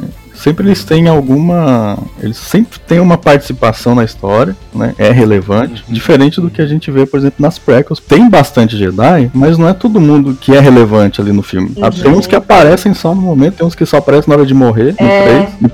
Então É. aqui, né, você tem uma diversidade e eles têm objetivo, né? Eles não estão ali, ah, vamos colocar mais um aqui pra encher linguiça, né? Então eles têm ali uma, um objetivo, né? Eles participam da história. E muitos deles a gente se apaixona e os bichos morrem no livro. No mesmo livro que você conheceu eles, eles morrem alguns, mas faz parte do processo, né? Você começa ali a, a- você conhece, você admira, mas você sabe que em algum momento pode acontecer alguma coisa ruim. Mas é legal você ter esse apego e com tanto personagem bom, porque assim, é, é difícil você citar um livro onde você não tem pelo menos uns quatro preferidos, sendo Jedi ou não. Então, assim, o legal do livro, né, se comparado com o filme, é você ter esse tempo pra aprofundar o personagem. E aí é muito mais fácil você é, se importar com ele, né? Se apaixonar por ele. Então, é, eu achei que foi muito corajoso eles iniciar uma nova era só com livro e HQ por enquanto, né? Tem uma série live action anunciada, mas é mais pra frente, né? Mas eles pautar, né, o início dessa era em livro. Assim, eu, eu voltei a ler livro por causa da Alta República, livro de Star Wars, né? Fazia um tempo que eu não lia, eu acabei voltando, li o primeiro, aí li o segundo, fui lendo, vendo os HQs, vi tudo. É realmente apaixonante e me dá muita sensação assim de, de quando eu assistia bem antigamente aqueles filmes de, de aventura de época, né? Os cavaleiros com aquelas roupas todas chique lá e, e luta de espada, um negócio bem, né, idade média, assim, né? Então, às vezes tava lendo, tava até ouvindo a música do filme, assim. Então, são experiências que só o livro consegue te, te dar, né? Porque o filme tá tudo ali, você tá vendo, você tá ouvindo, né? Tem a trilha sonora. No livro, não. No livro, o autor tem que te levar a imaginar, né? E o Charlie Soule, né, fez isso muito bem, né? A gente já comentou muito sobre Jedi, então não, não vou nem é, aprofundar muito aí. Pode ir pro... Não, eu ia é, fazer dois comentários só em cima da sua fala. A primeira é que a gente tem que também. Eu não sei é, se o Charlie escreveu outros livros, né? Ah, porque é interessante, igual o Norton falou mais no início, como ele é bom, né? Tanto nos quadrinhos e como ele foi bom no livro, porque são escritas totalmente diferentes, né? É, e isso é ótimo, assim, essa, essa introdução dos personagens, né? Aí se- seu comentário sobre o Jedi me fez lembrar. eh, Você falou da Ordem Jedi na trilogia prequel, né? E tinha vários Jedi interessantes que a gente foi saber mais nas animações. Igual eu lembrei do Kit Fisto. Ele aparece no Vingança Sim. do Sith e eu nem lembrava. E eu, nossa, ele aqui, ele sendo morto na Ordem 66. Ele é tão legal. É, então, eu, eu, fazer esse comentário quando vocês falaram do, do, dos Jedi, né, que aparecem. O Kit Fisto, ele é tão bem trabalhado em Clone Wars, cara, que assim, eu fui assistir de novo o episódio 3 depois de ver Clone Wars, eu tive Aham. dificuldade de acreditar que aquele Kit Fisto morreu na primeira estocada que o Palpatine lhe deu com sabre de luz, entendeu? Pois é, cara. Não precisa ir longe, cara. O Anakin. O Anakin de. Clone Wars nunca é o Anakin da Vingança Não, do não, Sith, tá ligado? senhora, é muito o melhor. Anakin do Clone Wars é muito superior ao Anakin do... Não, a maioria dos personagens, né? A Padme, gente, em Clone Wars. Ah, isso aí eu não gosto nem de comentar. Nossa. Padmé da Vingança do Sith eu não consigo. Não, acaba, Mas né? é, Ah, cara, não. pelo amor de Deus. Eu fiquei, eu fiquei pensando, tipo, todos aqueles Jedi que foram levados pelo Mace Windu pra enfrentar o Palpatine em Vingança dos Sith, eles são trabalhados em Clone Wars. Todos eles. Você vê pelo menos uma missão que, que o foco é ele. E aí você vê eles lá em Clone Wars, você pensa, mano, o maluco não ia morrer desse jeito assim lá, né? Cara, é. Assim, ao mesmo tempo que Clone Wars é, é muito bom, Clone Wars ele te mostra uns furos dos filmes grotescos nesse sentido. Sim. Então, assim, você olha e você fala, cara, não acredito, velho. Aqueles quatro Jedi que foram com o Mace Windu ali, quer dizer, Mace Windu era o quarto Jedi, né? Eram três mais o Mace Windu. Pra prender o Palpatine, mano, aqueles caras iam dobrar o Palpatine ali em cinco. Fácil, fácil, fácil, fácil, sem muito esforço, entendeu? E aí o Palpatine dá uma pirueta e faz, pum, morreu um. Tchum, morreu dois. Tchum, morreu três. O que é isso? Ai, que isso? Não, velho. Não, é com aquela boquinha dele fazendo assim, tá Tem um outro que eu lembrei também, que sempre aparece nas animações, que sempre tá com a sopa. Com... É, ele aparece também no filme, eu quê, velho? É, só apareceu também pra morrer na nave explodindo. Aham. Cara, e é, é a, Clone Wars eles têm essa. É que assim, vamos, vamos combinar. A gente falou muito do JJ aqui e tal, de não ter planejamento. O George Lucas também não tinha, mas a diferença é que a gente tava falando de George Lucas e JJ, tá ligado? O George Lucas era o dono da parada, não ligava pra, pra organização, continuidade, ele não tava nem aí. Só que ao mesmo tempo ele tinha grandes Ele ideias, criativo, né? absurdas ideias, assim, que a gente fala, beleza, esse personagem não faz sentido ele estar aqui, sendo que ele morre lá, tudo bem, bola pra frente. O próprio Clone Wars mesmo, tem episódios da terceira temporada que se passam cronologicamente antes da primeira. Sim. É, Clone Wars é todo, todo embolado, cara. Eu- Na primeira tem o esquadrão, o esquadrão, o Domino Squad, que Sim, depois é apresentado na terceira, mas ele já tava na primeira. Então assim, dane-se. é, na terceira eles são recrutas, né? Lá em caminho ainda. Isso, mostra eles treinando, e lá na primeira temporada tem um arco onde todos eles morrem, tá ligado? Então, eu já sei pra onde esses caras vão, tá É ligado? verdade. Tanto que, que hoje já tem site que te mostra qual é a ordem cronológica dos episódios, né? De Clone Wars pra você Uhum. assistir. Eu assisti na ordem numérica mesmo, primeira temporada, segunda temporada. Então quando eu cheguei nesse episódio, que eu vi lá Five, Zeco, falei, ué, mas essa, essa galera morreu, tipo, umas duas temporadas isso já.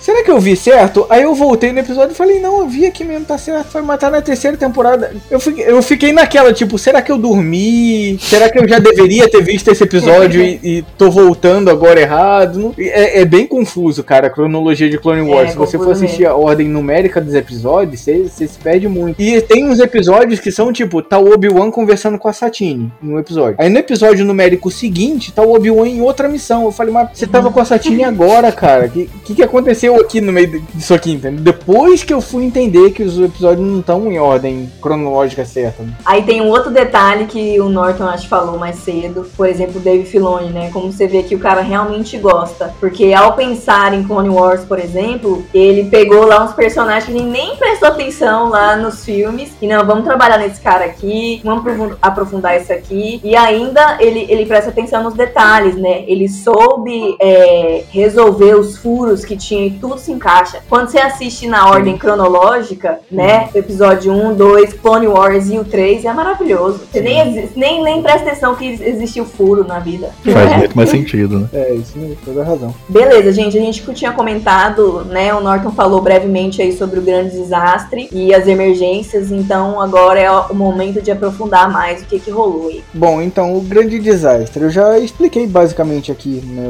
o, o, o que foi, né? Tinha uma nave levando pessoas para o farol estelar, né? Que é a Legacy Run, né? Uhum. O nome da nave. Então, a Legacy Run, que é da Capitã Reda, que eu falei aqui do primeiro capítulo, tal, então ela tá levando gente lá pro farol estelar. E acontece uma parada que até este momento a gente acreditava ser impossível. Tinha algo cruzando o caminho da, do hiperespaço. Porque o que, que são esse, esses caminhos do hiperespaço? É um traçado, po- porque lá, lá no, no episódio 4 o Han fala que viajar no hiperespaço não é só acelerar e ir embora, tem todo um cálculo. Uhum. Porque ele faz um traçado onde nada vai estar no meio do caminho entre você, entre o ponto A e o ponto B. Então o computador precisa calcular tudo isso para te deixar viajar na velocidade da luz, tanto que a velocidade da luz você viaja no piloto automático, você não viaja manual. Então você faz esse traçado e vai. Então nada vai atravessar esse caminho, nada vai passar na sua frente, porque você não vai se chocar com ninguém. E aí o que é o grande desastre é exatamente isso que acontece. O que era impossível até aquele ponto, né, de acontecer, acontece.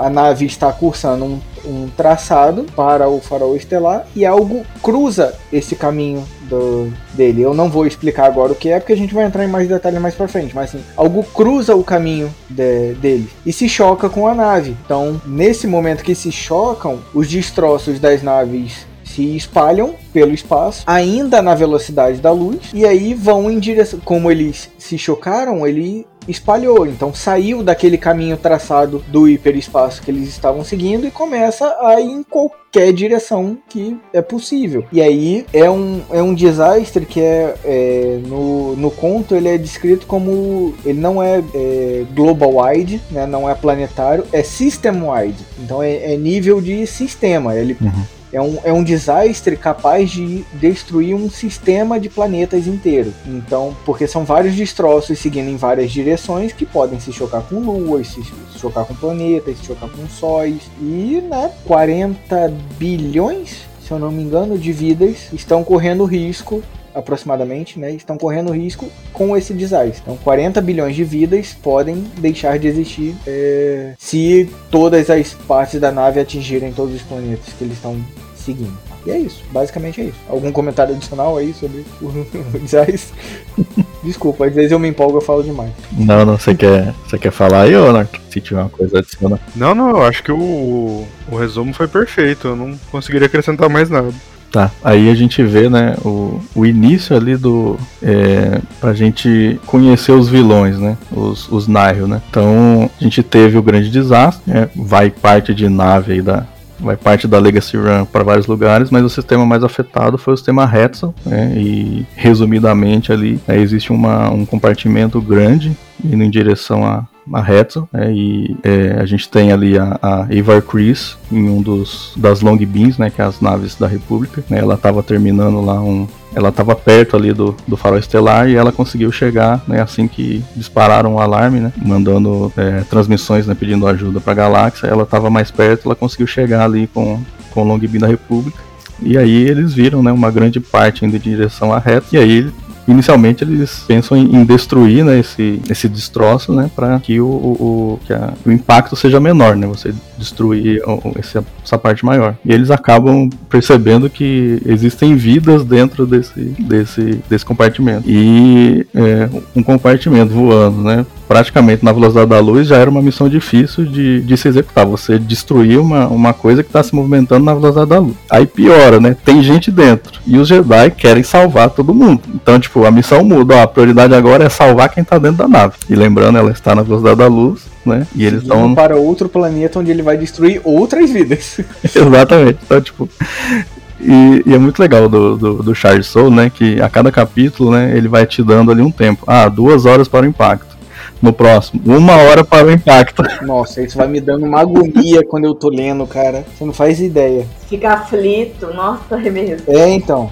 Cara, é, não, eu vou ter que pular muita coisa, porque assim, acontece muita coisa legal de, de, você ver a união da República, né? Todo mundo faz ali o seu sacrifício para tentar salvar o maior número de pessoas, uhum. né? Inclusive os Jedi. Eu achei muito legal que eles deram uma, uma boa participação pro, pessoal da República. Né? A gente tem aqueles engenheiros, o Joss e a Pica Adrian, que eles têm a ideia de como eles vão segurar esse compartimento, né? E com a ajuda dos Jedi, os Jedi vão desacelerar um pouco através da força esse compartimento e a República vai laçar, né, esse, essa, esse compartimento para ir desacelerando gradativamente. Então, não é só os Jedi que salvam o dia, né? Todo mundo se une ali para salvar o dia e, infelizmente, ali no é, além desse compartimento tem um, um, uma é como se fosse um, um tanque, né, de de, de combustível da nave, né, que está cheio de, de tibana, que, né, que, é um combustível líquido, e está indo é, para um dos sóis de reto, né? Então, se chegar lá, né, vai ser a catástrofe. Né? E aí os Jedi fazem uma coisa que parece impossível, né?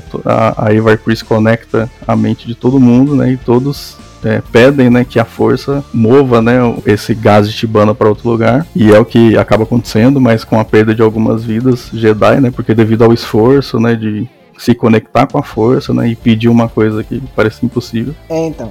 Para explicar um pouquinho pra galera como foi esse esforço, é, visualizem o que o Luke fez no episódio 8, de se projetar lá do outro lado da galáxia para enfrentar o Kylo Ren. Os Jedi aqui, eles não se projetaram, mas o uso que eles fizeram da força é como assim, sabe a, é, quando o Jedi usa a força para empurrar ou puxar alguma coisa? Foi uhum. basicamente isso que eles fizeram do outro lado da galáxia. Então, assim, né? o esforço era muito grande para se fazer. Entendeu? É um nível de influência muito grande. E aí é o que o Sam falou. Alguns pereceram no meio do caminho por conta do esforço para fazer isso. Uhum, é, e aí eles, eles conseguem, né? Só que nem tudo são flores, né? A gente vê que no finalzinho ali do, da primeira parte do livro, né? O, o planeta Abidalis, ele, ele acaba é, se chocando, né? Com uma das partes, né? Infelizmente ali morreram 20 milhões, né? E aí a gente acaba conhecendo ali, né? A, a, a segunda parte começa na introdução do, dos Nihil, né? E aí a gente vai saber que uma nave Nihil, né?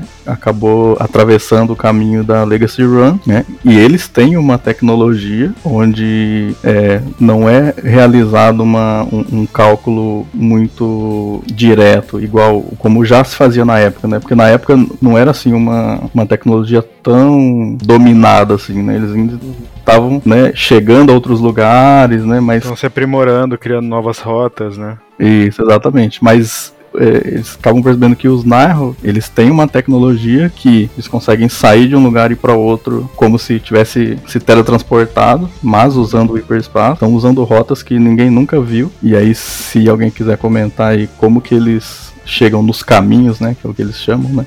Cara, toda essa questão dos caminhos do, dos Nihil, Neil, são muito. É uma coisa muito interessante, porque literalmente eles chamam de caminho e tem uma coisa meio xamânica nisso Total. tudo, né? O Markion Rowe é o cara que enxerga os caminhos, ele que sabe esses caminhos muito loucos da, de hiperespaço, que eles. Do jeito que eles escrevem, é quase um. um- eles estão forçando o hiperespaço a, a abrir caminho pra eles, né? É bem interessante essa questão. Então os túneis são mais vermelhos, eles passam nas rotas que os outros estão passando, e eles usam isso, e na verdade isso não é um poder, é um poder, mas não é um poder dele, né? Em- agora a gente vê um nome, um sobrenome conhecido nosso, é, o nome dela primeiro é Mari? É Mari? Isso. Conhecemos então a Mari Santeca. Lois Santeca era o cara que aparecia lá no Despertar da Força, sabe aquele bem comecinho onde o Paul É um vai lá pedir isso, pegar o mapa do Luke, Uhum. aquilo lá é o Lois Santeca, é a família Aham. dele que estamos vendo. O que explica Uhum, porque que ele tem muito dinheiro, inclusive. E que ele pode ganhar a vida pesquisando Jedi, porque não é possível que ele ganhava dinheiro com isso. Agora, tudo explicado. A família dele sempre teve muito dinheiro. E a Mari Santeca era pra ela. Posso dar o spoiler supremo aqui? Pode, falar. Era pra ela estar morta já. Ela tá numa sobrevida ali, sendo mantida em vários aparelhos e tubos e coisas de Bacta muito louca. Ela tá, tipo, cento e poucos anos. E ela consegue fazer esses cálculos muito dessa, desse- desses caminhos. Então, quando o Mark Rowe fala que ele tem acesso, acesso aos caminhos, ele tem acesso a Mari Santeca, que acessa os caminhos e passa pra ele. Só que, como a gente falou, ela tá com uma sobrevida ali. Ela tá no bico do corvo. E ao mesmo tempo, essa é a função dele no, nos Neo, assim. Ele é o xamã. Uhum. De verdade, de verdade, ele não lidera nada. Ele é a, a- a magia da, da coisa, assim. É o olho, né?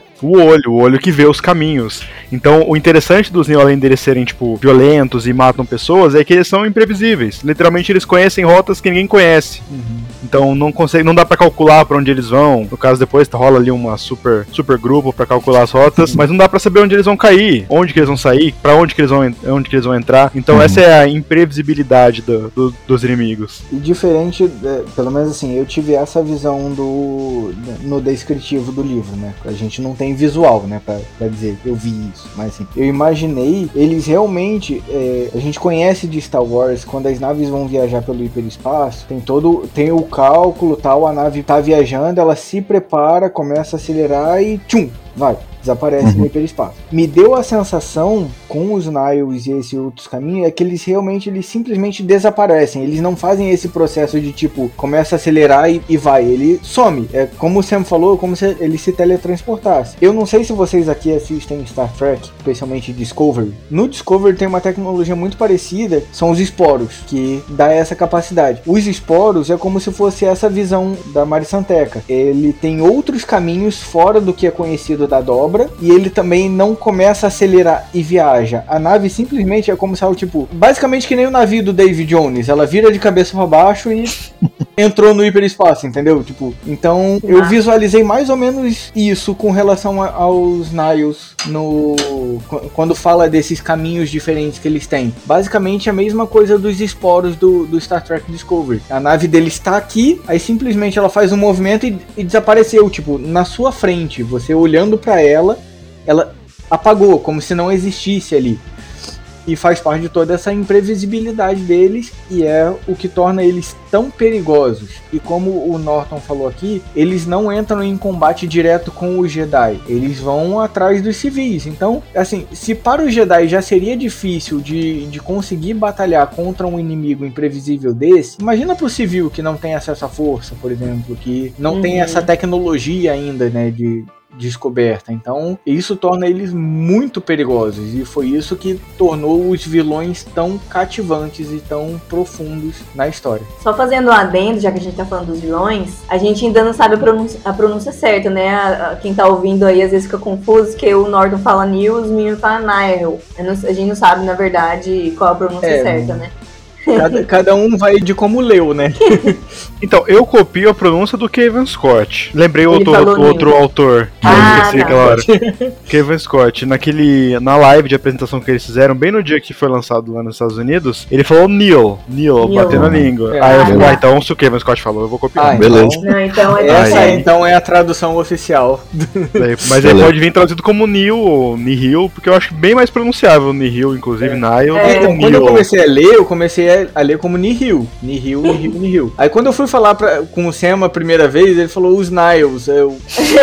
quem são esses? Não, é, é porque a gente tem mania de americanizar as coisas, né? Também. Porque o, o livro já tá traduzido e a gente quer ler Nihal. E é tão Isso. fácil, Nil. Exatamente. É, Mas é exatamente. estranho, é, é- é mais fácil você ler como Nihil, porque é um H no meio da, da É, palavra. isso. Então é N-I-H-I-L. É, por mim mantinha como Nihil mesmo. Uhum. Então eu leio Nihil, entendeu? Bate o olho Nihil. Mas, mas, Mas é aí, mas aí pra você que está ouvindo, Nihil são os News, tá? Nihil é a mesma coisa. Só pra ficar claro. É, ficou três pronúncias diferentes, mas é, é os é só uma vilões. diferença de sotaques aqui. É os piratas. E, e uma coisa que o, que o Norton falou, né, sobre é, que parece xamã, né? E nossa, cara, total, assim, né? Porque assim, ele- eles têm uma, um modo de vida, assim, lembra muito o pirata é, da Noruega, o- os vikings, né? Ah, sim. Tem nessa pegada aí de os caras são guerreiros tal, né? Tem toda aquela questão do orgulho, vamos saquear e tal. E aí também entra numa coisa que lembra, né, o- os povos mais primitivos, né? Que tem ali sempre uma, uma figura, parece que mitológica ou mágica, né? Que tem alguma coisa sobrenatural, né? Então esse olho dos, dos Nihil, né? Lembra, chama muito isso, né? É o xamã, é o, é o feiticeiro da, Fica um negócio meio Immortan Joe do Mad Max. Isso, da isso, Fúria, tá ligado? Lembrou muito. Exatamente. Então, é, dá mais uma, mais uma profundidade nos vilões e, igual, igual o Norton já falou também, né? Quando eu vi as artes conceituais, né, e, e mais ou menos uma breve descrição do que eles seriam, falei, pô, pirata contra Jedi, né? Esse negócio aí não, não sei, né? Mas não- Não tem como dar certo, né? parece meio desigual, né? Parece meio desigual. Mas, né, a gente esquece que na galáxia não tem só Jedi, né? Tem os civis. Os civis não tem como se proteger de uma ameaça desse, desse porte. Né? E eles é, trabalham muito com gases, né? Então eles chegam, mandam a bomba de gás lá e eles usam máscara para se proteger. Então quem tá sofrendo um ataque ali, às vezes nem sabe o que atacou eles, né? E até no livro fala que dificilmente alguém sobrevive, né, para contar a história, né? Então assim, é totalmente misterioso, né? E os caras ainda conseguem É, aparecer. então, então, assim, eles sai de um lugar e pro outro. até muito mais tempo do que a gente vê no livro, porque a galera Sim. não sabia quem eram eles, eles são descobertos no livro. Uhum, Vai saber há quanto tempo eles já não estão saqueando pela galáxia. uhum. É. E eu achei muito legal, né, que, que eles têm meio que umas patentes, né, dentro deles, né. Então você tem os strikes, né, que é, são os Soldado raso. Soldado raso, né, tem os clouds, né, que já tá um pouquinho acima, tem os storms, né, e tem os, os tempest runners, né, que é meio que os três que comandam tudo e que inclusive decidem, né, o que eles vão fazer. E eles criaram a regra de três, né, que eles dividem, né, o- os ganhos, né, entre os três. E a gente tem a figura do, do Mark Rowe, né, que é o olho, que ele provê caminhos, né, e que no início ele é simplesmente o cara que fornece os caminhos. E aí eu gostei muito Esse é o principal vilão, né? O Mark, como é o nome? Mark Rowe. É. Como é a pronúncia, Norton? Não, é isso mesmo, é Mark Ah, esse é. Rome. É que é Marchion que se escreve, né? Com É. É. E aí o, o, o Charlie Soul faz uma, uma coisa com esse personagem, assim, que o cara passou de provedor dos caminhos, tipo, é, passou de um GPS pra lá no final o cara consegue dar uma. faz um plot twist. Onde ele se torna insubstituível. E aí ele, come, ele começa a comandar, né? Eu achei assim, é, isso que ele fez, o modo como ele fez, né? O cara deu golpe. cara, né, deu um golpe assim. Você precisa ler, precisa ler o livro, porque é, quando a gente resume muito, a gente perde muita coisa, né? Sim, É. sim. Mas, cara, ele foi nível Palpatine derrubando a República, tá ligado?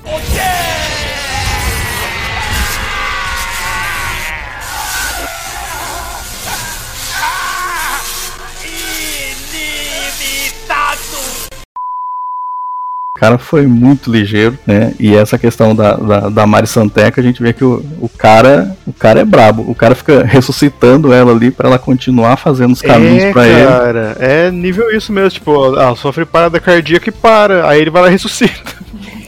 Ele fala pro robô, vai lá, dá um choque nela aí que ela tem que fazer os caminhos. Não, vai trabalhar. Nossa, é bizarríssimo, né? É muito bizarro, é muito creepy. Você vai morrer não, não vai morrer não. não. Não, e fora que assim, ele fica conversando com ela. Ele- é, ela acha que ela tá prestando serviço pra República. E ele vai enrolando ela. Então ela vai fazendo os caminhos, os dois conversam, mas no final das contas ele tá ali ressuscitando ela, só montando um banco de dados de caminhos, né, que vão ser usados posteriormente. E, cara, eu achei assim, eu acho que é, é um- são bons vilões porque, né, eles causam muito, é, como é que eu vou dizer? Trago. Isso, eles causam muito estrago, né? E, e fica meio difícil dos, dos Jedi prever aonde que vai ser o ataque, né? Então, Sim, sim. o problema não é nem o ataque, é a hora que os Jedi chegar, os caras já destruiu foi. tudo e foi embora. Então, assim, E outra, a gente tá na mesma dos Jedi, a gente também não sabe o que esses caras querem. exato. É destruição pela destruição? A gente sabe que não, obviamente, no final do livro dá uma, uma, uma passada aí melhor nesse assunto. Uhum. Mas ainda a gente não sabe o que esses caras querem. Então, gente, vamos chegar ao final. Spoilers, spoilers, spoilers nesse momento. A conclusão do livro. A batalha de Kur e a inauguração do farol estelar. E aí? Então, sobre a, essa parte eu não posso opinar muito porque eu não finalizei o livro ainda. Mas É. assim, eu não ligo de spoilers, então você pode, vocês podem É, eu vocês também não. pra falar, porque na verdade quando eu ouço um spoiler, me- juro que me dá mais vontade de, de saber sobre aquilo. Então. Te instiga, né? não, eu realmente, eu nunca peguei um spoiler que falou, ah, me tirou a vontade de ver. Não, todos que eu recebi, assim, mesmo que fosse acidental ou proposital, sempre me, me deixaram com mais vontade de ver aquilo. E assim, essa parte da, da batalha de, de, de Kur e da inauguração, eu conheço bem por conta da tradução dos contos que eu fiz. Então, e, e é bem, é muito mais retratado no ponto de vista de quem tava no farol estelar ali, entendeu? Uhum. do que do ponto de vista do, do, dos Jedi, que é o que vocês vão trazer no livro. Então, Uhum. sobre essa conclusão, eu vou trazer um ponto de vista diferente do, do, do de vocês. Uhum. Sobre a inauguração do farol estelar, é, como o Sam falou, a gente tem dois engenheiros, que são o, o Joss e a Pika. Eles são os engenheiros-chefe da, da construção do, do farol estelar. Então, eles estão lá finalizando a construção quando acontece o grande desastre. Farol estelar, cara, é, como o Norton falou, ele inutilizou a questão dos outposts Jedi porque era uma parada muito grande. É, era- tipo, não, é- não era um farol estelar como se fosse tipo um- uma base qualquer. Era um, um- farol nível tipo Estrela da Morte. Não digo em extensão, mas em nível de importância e da quantidade de coisa que tinha lá dentro. Você tinha. É, é- é como se fosse a ONU da, da, da galáxia tava ali no farol estelar, entendeu? Você tinha vários povos, você tinha diplomatas, embaixadores de vários povos diferentes ali que se encontravam para fazer negócios e ali era um ponto neutro, não, não era favorecido de nenhum planeta ali. Então todos tinham no seu mundo ideal, né, direitos iguais ali dentro, não tinha favoritismo. E aí você tinha um, um templo Jedi lá dentro também, né, que seria a base dos Jedi, porque que nem eu falei na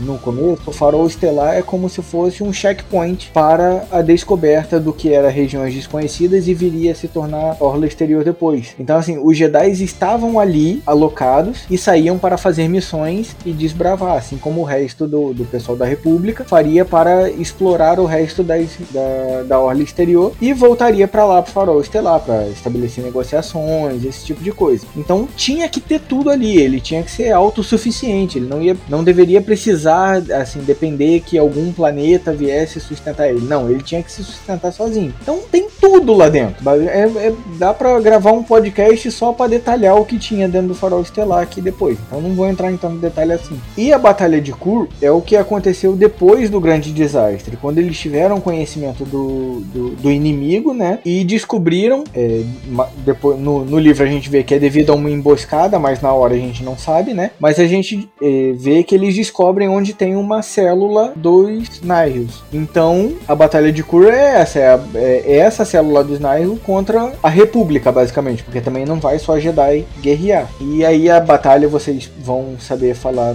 melhor dela do que eu, porque eu não cheguei nessa parte. Mas é, pelo que eu sei do conto, foi uma batalha onde basicamente só os Jedi conseguiram sobreviver, porque justamente pela imprevisibilidade do, do- dos Nihil de aparecer e atacar, os Jedi tinham acesso à força. Então tem aquela, aquele sexto sentido dos Jedi, aquela premonição que diz, tipo, o cara tá vindo daqui, o cara tá vindo dali, antes deles aparecerem. Então os Jedi conseguiam se virar. Os soldados da República não. Então morreram muitos. Somente o Joss e a Pika, que eram engenheiros no, no, no farol e foram pra batalha também, que conseguiram sobreviver. Aí pode ter tido outros, mas assim, no conto só fala deles. Porque eles né, né, deram uma hackeada na nave que eles estavam usando e conseguiram utilizar ela em seu potencial máximo. Mas aí fica a história pra outro ponto. O conto é curto, tá, gente? São seis páginas, dá pra vocês lerem. Vamos lá. Beleza, Norton, pode, pode puxar aí. Aí eu complemento. Cara, a batalha de cor ela é muito legal porque ela é um, uma afobação de todos os lados. Porque uma das células ali dos três. Como que é o termo? Corredores de Tempestade. Dos Corredores de Tempestade, que são os três líderes ali do, dos Neo. Um deles ele começa a tentar ganhar vantagem. Então, assim, eu vou tentar arrancar um dinheiro por fora aqui, vou. Vou tentar fazer o meu corre, mesmo tendo toda aquela parada deles dividirem tudo. Que o cara vai ameaçar Eriadu, planeta Eriadu, que é o planeta do Tarkin. E não dá certo.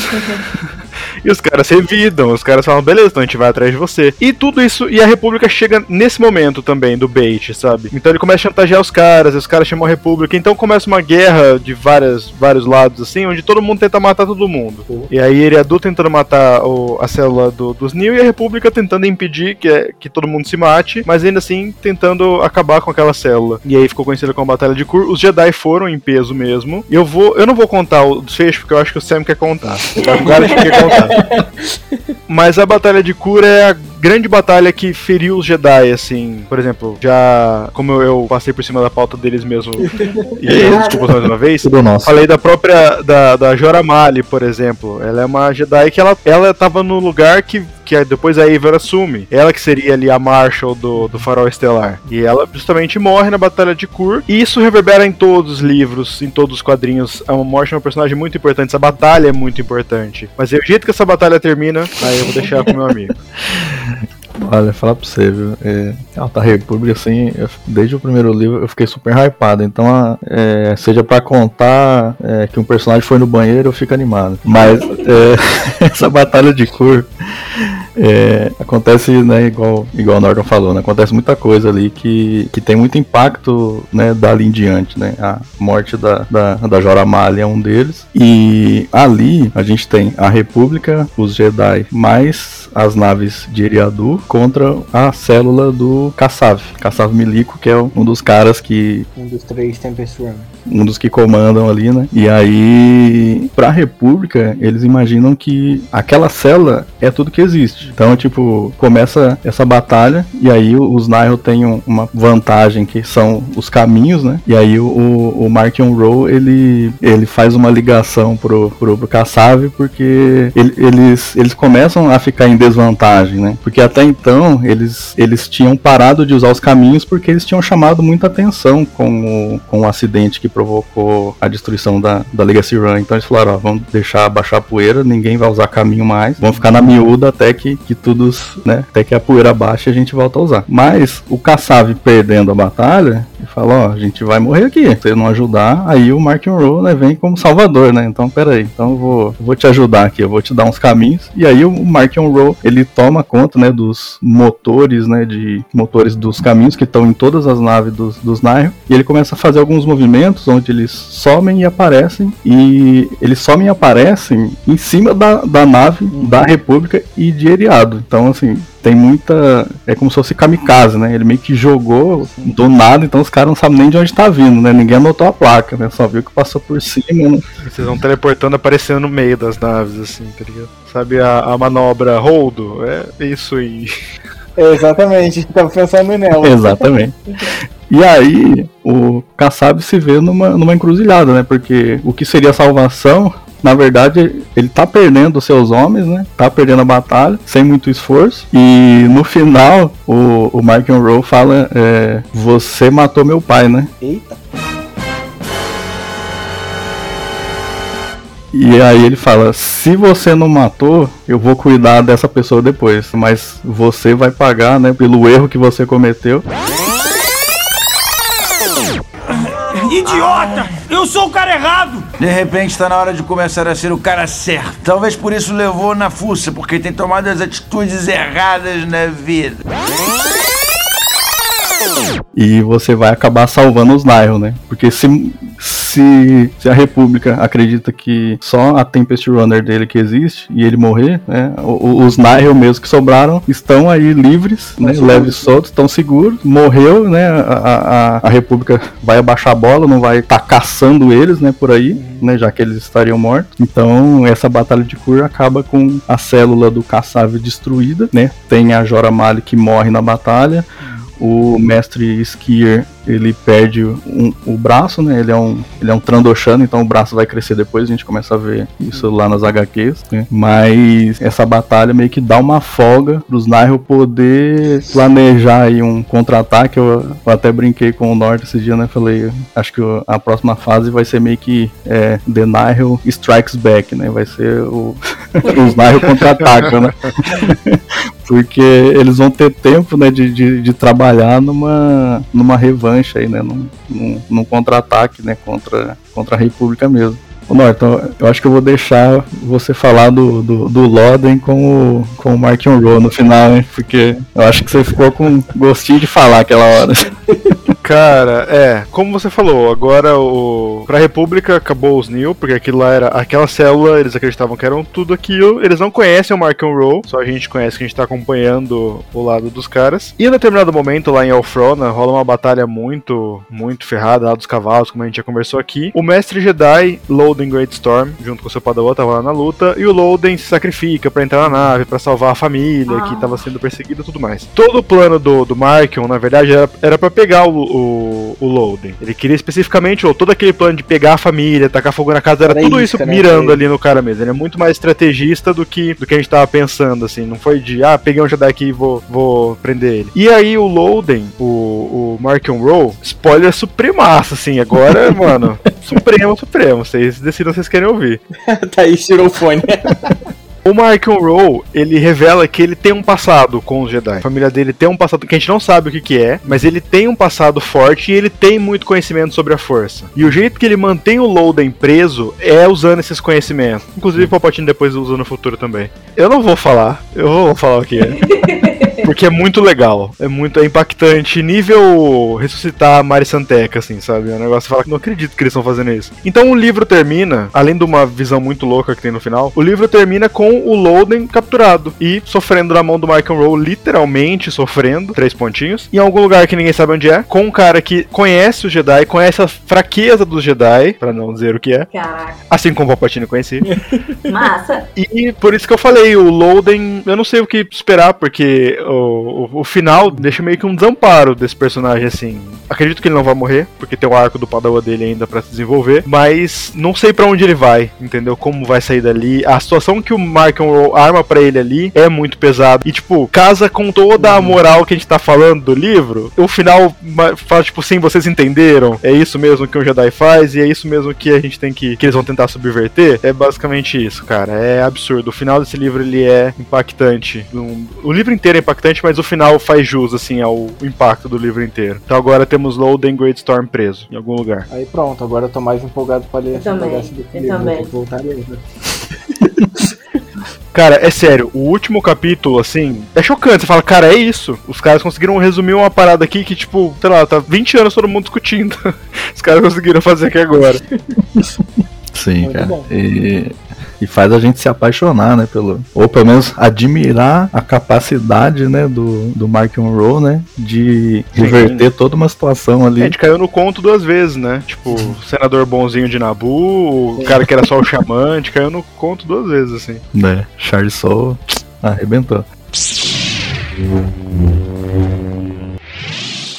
Bom, então foi isso até o momento, né, galera? Resumimos bastante aqui o, o Luz do Jedi pra vocês. E agora eu queria saber a opinião de cada um aqui, o que mais gostou de Alta República até agora, o que espera mais pra frente, tem alguma teoria que quer compartilhar com a gente. Aí pode começar com o Norton aí trazendo sua opinião. Cara, eu gostei muito da, da Alta República. Como eu falei, eu gosto da, da, da parte humanitária da parada. Não só humanitária, como da humanização também, no caso. Tipo, todos os personagens têm muitas camadas, inclusive os vilões. Eles têm muitas. Você entende a personalidade de cada um. Um é mais impulsivo, um é mais metódico. E ao mesmo tempo eles têm que lidar com tudo isso. Então eu gosto disso, eu gosto do. No começo eu achei meio estranho que eles estavam nos outros livros, por exemplo, Teste de Coragem e o Na Escuridão. É um pouco mais lento, mas também na. na... Pô, não tem como ser tão rápido quanto Luz Jedi pra sempre. Não, senão a fase. é. Não, a Alta República vai ter dois livros, né? Uma coisa assim. Luz Jedi é frenético o ritmo dela.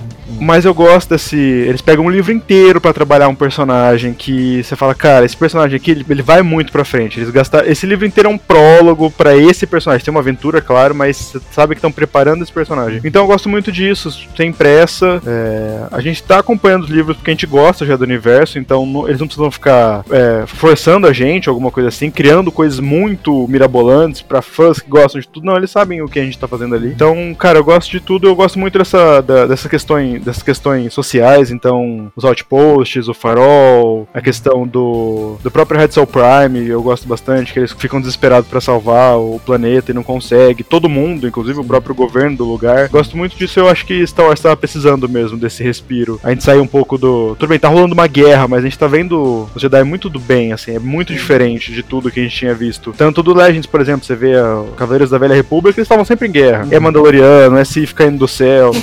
é, é diferente, então eu gosto muito disso. Então, tudo isso eu gostei. Muito bom. É, be- bem como você falou, cara, foi realmente um respiro pro, pro Jedi, né? Aqui ne- nesse ponto. Pra eles poderem desempenhar o seu papel de guardiões mesmo, e não de guerreiros.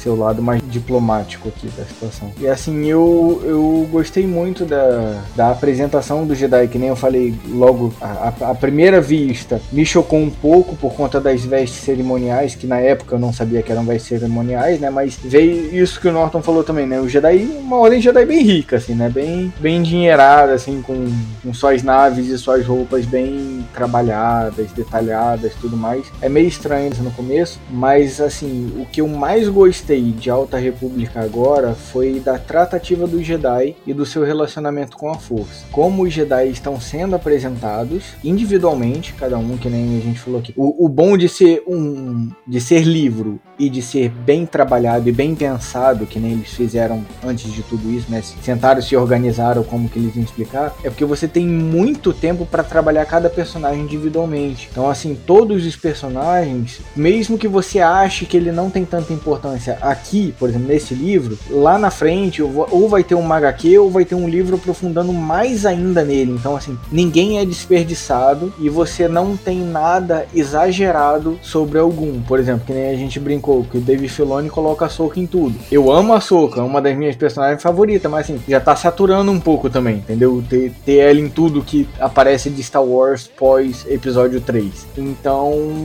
nesse ponto, eu acho que eles acertaram mais agora com Alta República, que você tem um trabalhar individual de cada um, mas sem esse excesso. E também não te deixa com falta de tipo, não sei como que esse personagem agiria. Não, você sabe exatamente porque você conhece a personalidade deles ali, a tomada de decisão. Então isso pra mim tem, tem sido a melhor coisa do Alta República. E juntamente com isso, foi descobrir que ao ter essa proximidade maior com a força, cada Jedi desenvolveu um poder diferente. Cara, a, a Ava Chris e o seu Skype da força foi uma das coisas mais incríveis que eu vi, porque a mulher conectou todo mundo pelo poder da mente, né, ali com a- através da força, mas ela conectou todo mundo como se todos pudessem conversar e tivessem um do lado do outro. E isso foi muito importante para a resolução do grande desastre, Hum. Para conseguir salvar mais vidas. Porque pensa, por exemplo, lá no no, no destroço que tinha que tava em direção ao sol que eles iam explodir, é, se eu não me engano é o Buriaga que sente que tem pessoas ali dentro. O Buriaga é só um padawan,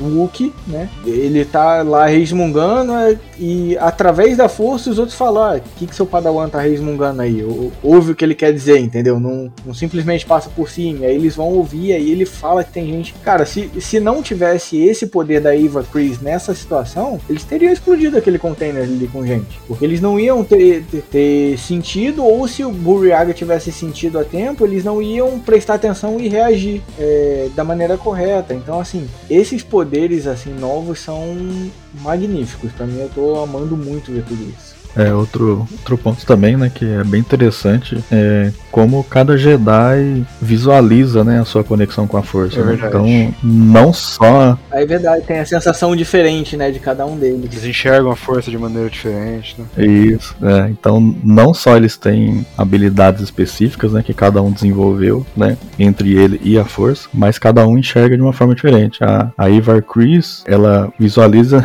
essa conexão como se fosse uma música, né, então ela ouve uma música, então ela ouve as notas, ah, tá mais, tá dramático, não, agora tá...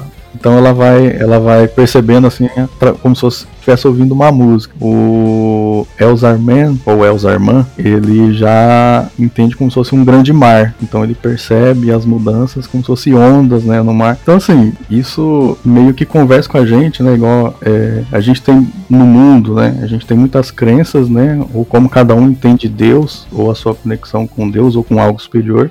Então cada um também tem a sua forma de se conectar com algo superior, né. E foi legal de fazer esse paralelo, né, porque nas prequels e na trilogia clássica também parece que é, a força é igual para todo mundo, né?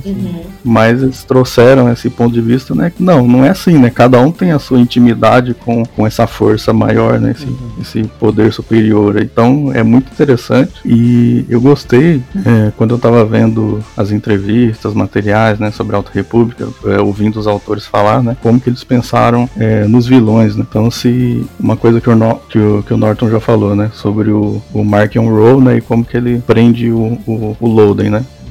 Então, assim, eles conseguiram achar, ah, qual que é o ponto fraco de um Jedi. Então, assim, eles apresentam qual que é a luz dos Jedi, né? Todo esse altruísmo, né? Essa força de vontade para proteger realmente as pessoas, tal, sem interesses, né? Sem, eles não têm, pelo menos por enquanto, uma ligação eh, com a República igual tinha nas prequels, né? Que a República, manda, o chanceler mandava, os Jedi iam lá e faziam. né, virou meio que polícia, um, um FBI lá do lá do Senado, né? Aqui não. Aqui a, a chanceler pede, ele, o- a Ordem Jedi decide se vai fazer ou não e segue assim, né?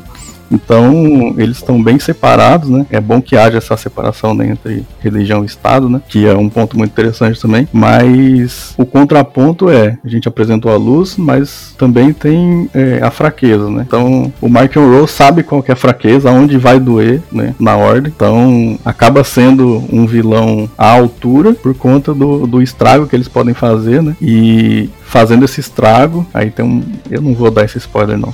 O- o- o- Mas é muito bom, cara. Tá, tá querendo sair aqui, ó. Mas assim, os caras sabem o ponto fraco. E eu tô aqui esperando um dos dois aqui dar esse spoiler pra eu saber o que, que é. Eu tô me mordendo de curiosidade aqui.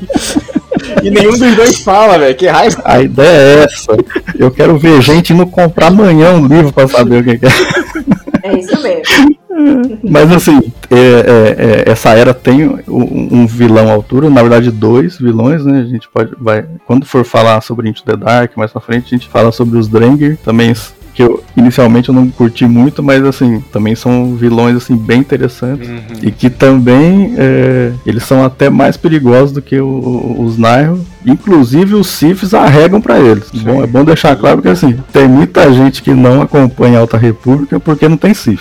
Ah não, lutar contra Jedi tem que ser. Tem- Eu quero ver espada vermelha e espada azul batendo uma contra a outra. Mas assim, pode ler que vocês vão ver que tem um vilão, os vilões são à altura, né? E tem uma ameaça maior do que Então assim, os Drengir são muito interessantes, né? Quando você conhece, tem coisa muito interessante vindo aí. A gente já viu uma, uma capa especial que fizeram do, do próximo livro, né? A gente vê o Stellan, né? Ele tá com o sabre na mão, né? É, refletindo um, um tiro de blaster e na outra mão ele tá girando, né? Um outro sabre como se fosse um escudo, assim, né? Tá tão rápido que virou um escudo, assim, sofrendo um ataque do, dos Nairo, né? Então vai vir coisa muito interessante. Eu gostei de tudo que eu li até agora, HQ, os contos, os livros, até os, os infantis, assim, tocam em pontos muito interessantes, né? Essa parte que o Norton comentou sobre a humanização, né? Então toca numa parte mais humana, assim, dos, dos Jedi, coisa que a gente não, até então viu muito pouco, né? Nas, nas, nas prequels, né? E dali pra frente. Porque eles eram muito mente fechada, assim, né? Eles, eles botam o código embaixo do braço aqui, né? E quem sair é, é porretada, né? Aham. Mas eu tô gostando demais, assim, da, da Alta República. Eu tô bem animado. hein? Que bom. Bom, gente, eu, assim, não é surpresa pra ninguém, né? Eu gosto muito dessa ideia, né, da introdução e o desenvolvimento de novos personagens, né? Principalmente com Jedi, que sempre gostei muito de Jedi. E também a representatividade, né? Inclusão de personagens femininas, fortes, suficientes sozinhas, né, que não precisam de um homem ou sei lá um outro Jedi qualquer para mostrar sua força. Então gostei muito da Chanceler e da Ava Chris. Né, assim, tô muito ansiosa pelo que vem pela frente aí envolvendo essas personagens. E eu tô muito ansiosa também pra. Eu ainda não li, é o Into the Dark, né, da, da Claudia Gray, que eu gosto muito dela. Que ela escreveu bons livros, assim, tem uns que eu gosto bastante, que é Os Estrelas Perdidas e O Legado de Sangue. São livros muito bons e eu sei que ela também vai mandar muito bem nesse livro aí, que a gente não sabe quando chega no Brasil, mas é o que temos pra hoje. E é isso, gente. Finalmente esse podcast está chegando ao fim. Me perdoem que ficou grande, mas eu prometo que vale a pena. Agradeço a todo mundo que ouviu até aqui e agradeço imensamente a participação do Norton. Muito obrigada por você ter aceitado o nosso convite de falar sobre o que a gente ama, que é Star Wars, da sua disponibilidade de estar aqui com a gente. E espero que você volte mais vezes. Agradeço o convite, mano. Vem de zap aí todo mundo. que a gente participa, não tem problema nenhum. Obrigado, viu, gente? Foi muito divertido. Desculpa ter ficado longo, mas foi muito divertido. Não, pena, mas é assim pena. mesmo. Tenta não. É uma conversa que a gente nem vê o tempo passando, né? É, então. E aí aproveita pra fazer o seu jabá, Norton. Não sei se precisa, mas faça. Isso aí. Nunca é Ah, demais. gente. Se inscreva lá no meu canal, Norton Domingos, caso você não conheça. Um canal exclusivamente voltado para Star Wars. Então a gente fala de Star Wars 3 a 4 vezes na semana. Eu sempre tento diversificar os vídeos aí. Então a gente fala de Jedi, Sith, sei lá, acontecimentos da galáxia, personagens específicos. Eu gosto muito de falar de personagem aleatório. Então é Norton Domingos no YouTube, Norton Domingos no Instagram, Norton Domingos no Twitter, Norton Domingos em todas as redes sociais possíveis aí. Meu Facebook, Facebook eu não tenho, mas de resto. Ah, no Twitch também. Na Twitch é Norton Domingos. Aí. Obrigado, viu, gente? Então, então é é Norton Domingues hoje, Norton Domingues amanhã, No- Norton Domingues pra sempre, é isso? Isso, eu sou bem Boa. criativo nesse ponto mesmo. É mais fácil. Pois é, então. Uma, uma apresentação só para todas as redes existentes. Tá aí. Boa. Bom, gente, muito obrigado aí por- pela paciência e o ouvido de vocês aí que nos emprestaram. Agradeço mais uma vez a presença do Norton, foi um bate-papo muito legal aqui que a gente teve. E sigam a gente nas redes sociais lá, resenha.wars, no Instagram. E resenhacast.oficial também, que é a, a página específica do podcast, né? E basicamente é isso. Muito obrigado pela presença de vocês aqui, Thaís, Sam, Norton. Gostei demais, cara, de hoje. Foi. E vocês me deixaram na curiosidade mesmo. Caraca, eu vou ter que terminar de ler. Cara, mas termina, mano. Você vai fechar e você vai falar, eles estavam certos. Não, tipo, eu já ia terminar de ler, entendeu? Mas agora eu tenho que terminar de ler mais rápido. Por causa da curiosidade. Mas beleza, é isso aí. Vida que segue. Vambora. Ah, me sinto é, com aquela sensação de dever cumprido, tá ligado? Então, pessoal, é, queria agradecer aí todo mundo que, que chegou até aqui, né? Que tá ouvindo até o final. Agradecer ao Norton aí pela, pela disponibilidade aí de estar gravando com a gente. Ficar grande ou pequeno, né? Eu acho que a ideia era que fosse realmente um bate-papo, né? Igual a Thaís falou, né? Que ela não tinha com quem conversar, né? Sim. Agora ela tem amiguinhos.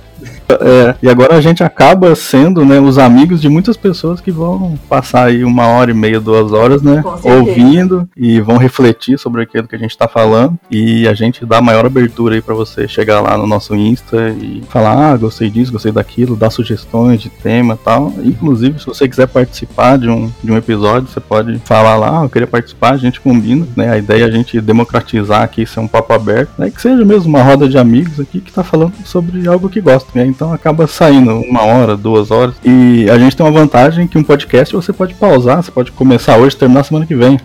Vai ouvindo 10 minutos cada dia que seja, né? Vai, ouve aí enquanto tá no, indo pro trabalho ou tá em casa de bobeira, né? Então tem, tem essa vantagem aí o podcast, né? Então, gente, quem não começou a acompanhar Alta República, vai sem medo, porque assim, tá sendo um trabalho primoroso, é, tanto os livros, HQs, tá muito coeso, muito conciso, né? E com certeza você vai adicionar aí a sua lista de personagens favoritos, pelo menos uns 4 ou 5 por livro. É fácil, fácil. 4, 5 por livro. Então, é, acompanhe, que você não vai se arrepender, tá? E aí, compartilha aí também com, com seus amigos, alguém que gosta de Star Wars, que tá querendo saber mais sobre Alta República, né? Compartilha aí esse, esse episódio aí com ele, tá legal? Então, muito obrigado. Então é isso, gente. Vai ficando por aqui. Agradeço novamente quem ouviu a gente até aqui. Lembrando que o Resenha Cash é um podcast sobre Star Wars, feito de fã pra fã. E é isso. Nós somos toda a República. Valeu.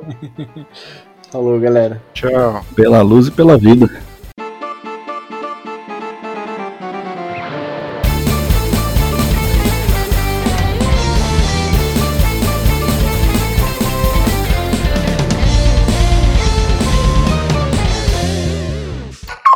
Aproveitando aí, né, que já, já introduziram aí o, o tema e tudo mais, Perdão. a gente vai estar. Não, não.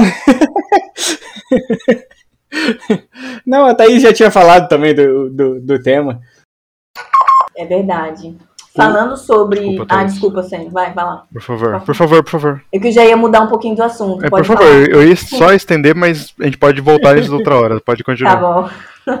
Na verdade, vou mudar muito de assunto, não, mas vou falar de outro personagem, né? Vou voltar. O que mais que eu ia falar, gente? É outra citação. A outra citação, então. A primeira é do JJ, Calado é um poeta. Tempo. Tempo. Um, cinco, quatro.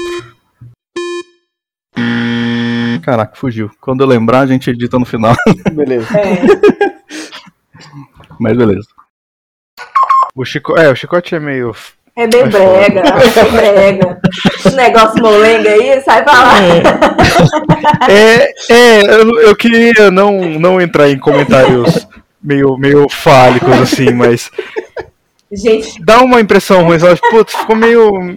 por sua barra, isso sabe? foi um alerta de maior Dá um de 18 desconforto, agora nesse né? comentário, nesse Botar negócio um- sai fora. Bota um alarme. Ai, cara. Não, vocês estão apresentando. Vai. Eu, eu Vai não tá. li o livro, meu querido. Ainda não li, então é vocês essa parte do aprofundamento. Tá, eu faço aqui eu rapidinho, ainda, então. Vou comprar rapidinho. ainda o livro, porque eu gosto físico. Ah, é. É, Pelo é Kindle é diferente, é diferente. Thaís gosta de cheirar o livro quando ela tá lendo. Cara, Mas aí, gente, nossa, aí, aí esse eu não vou conseguir ler mesmo, porque é em inglês. Tipo, eu entendo um pouco, mas assim, acho que eu não ia dar. Nossa, eu não ia dar conta, não. De ler um livro inteiro em inglês, aí eu não sou, não sou esse nível hard. é. É. Ó, Né? em, em off aqui. É, existe um site maravilhoso que chama Tradutores dos Wills. Eu ia falar Todos isso esses agora. livros Ah, que a gente falou aqui tem lá. Então, Os lá, tradutores, eles, eles traduziram. É. Eles é traduziram. verdade. Não, disfarce é mesmo, você até falou. Não, beleza, eu vou fazer um esforço pra ler Em off. Em off. no PDF. Eu vou, eu vou dar um Eu gosto cascudo de na Thaís, físico. né? Porque eu tô, eu tô aqui falando, não, que eu traduzi o conto, não, que eu traduzi o conto. Eu já mandei pra ela esse- tudo É isso. verdade, eu Falei. tinha esquecido, gente, é mesmo. Disfarce. É a emoção que eu tô gravando aqui com o Norton. Esqueci. Ah, cara, eu vou ser bem breve, porque eu falei muito hoje. Eu peço desculpa pra vocês. Não, mas você é o convidado, que Você é é o isso. convidado. Não, mas mesmo assim, cara. Eu nunca vou me perdoar que eu atropelei tudo. Ah, Que que, que é isso, até parece. Enfim, Tá em casa. E sigam a gente nas redes sociais lá, resenha war, resenha.wars no Instagram. No Instagram.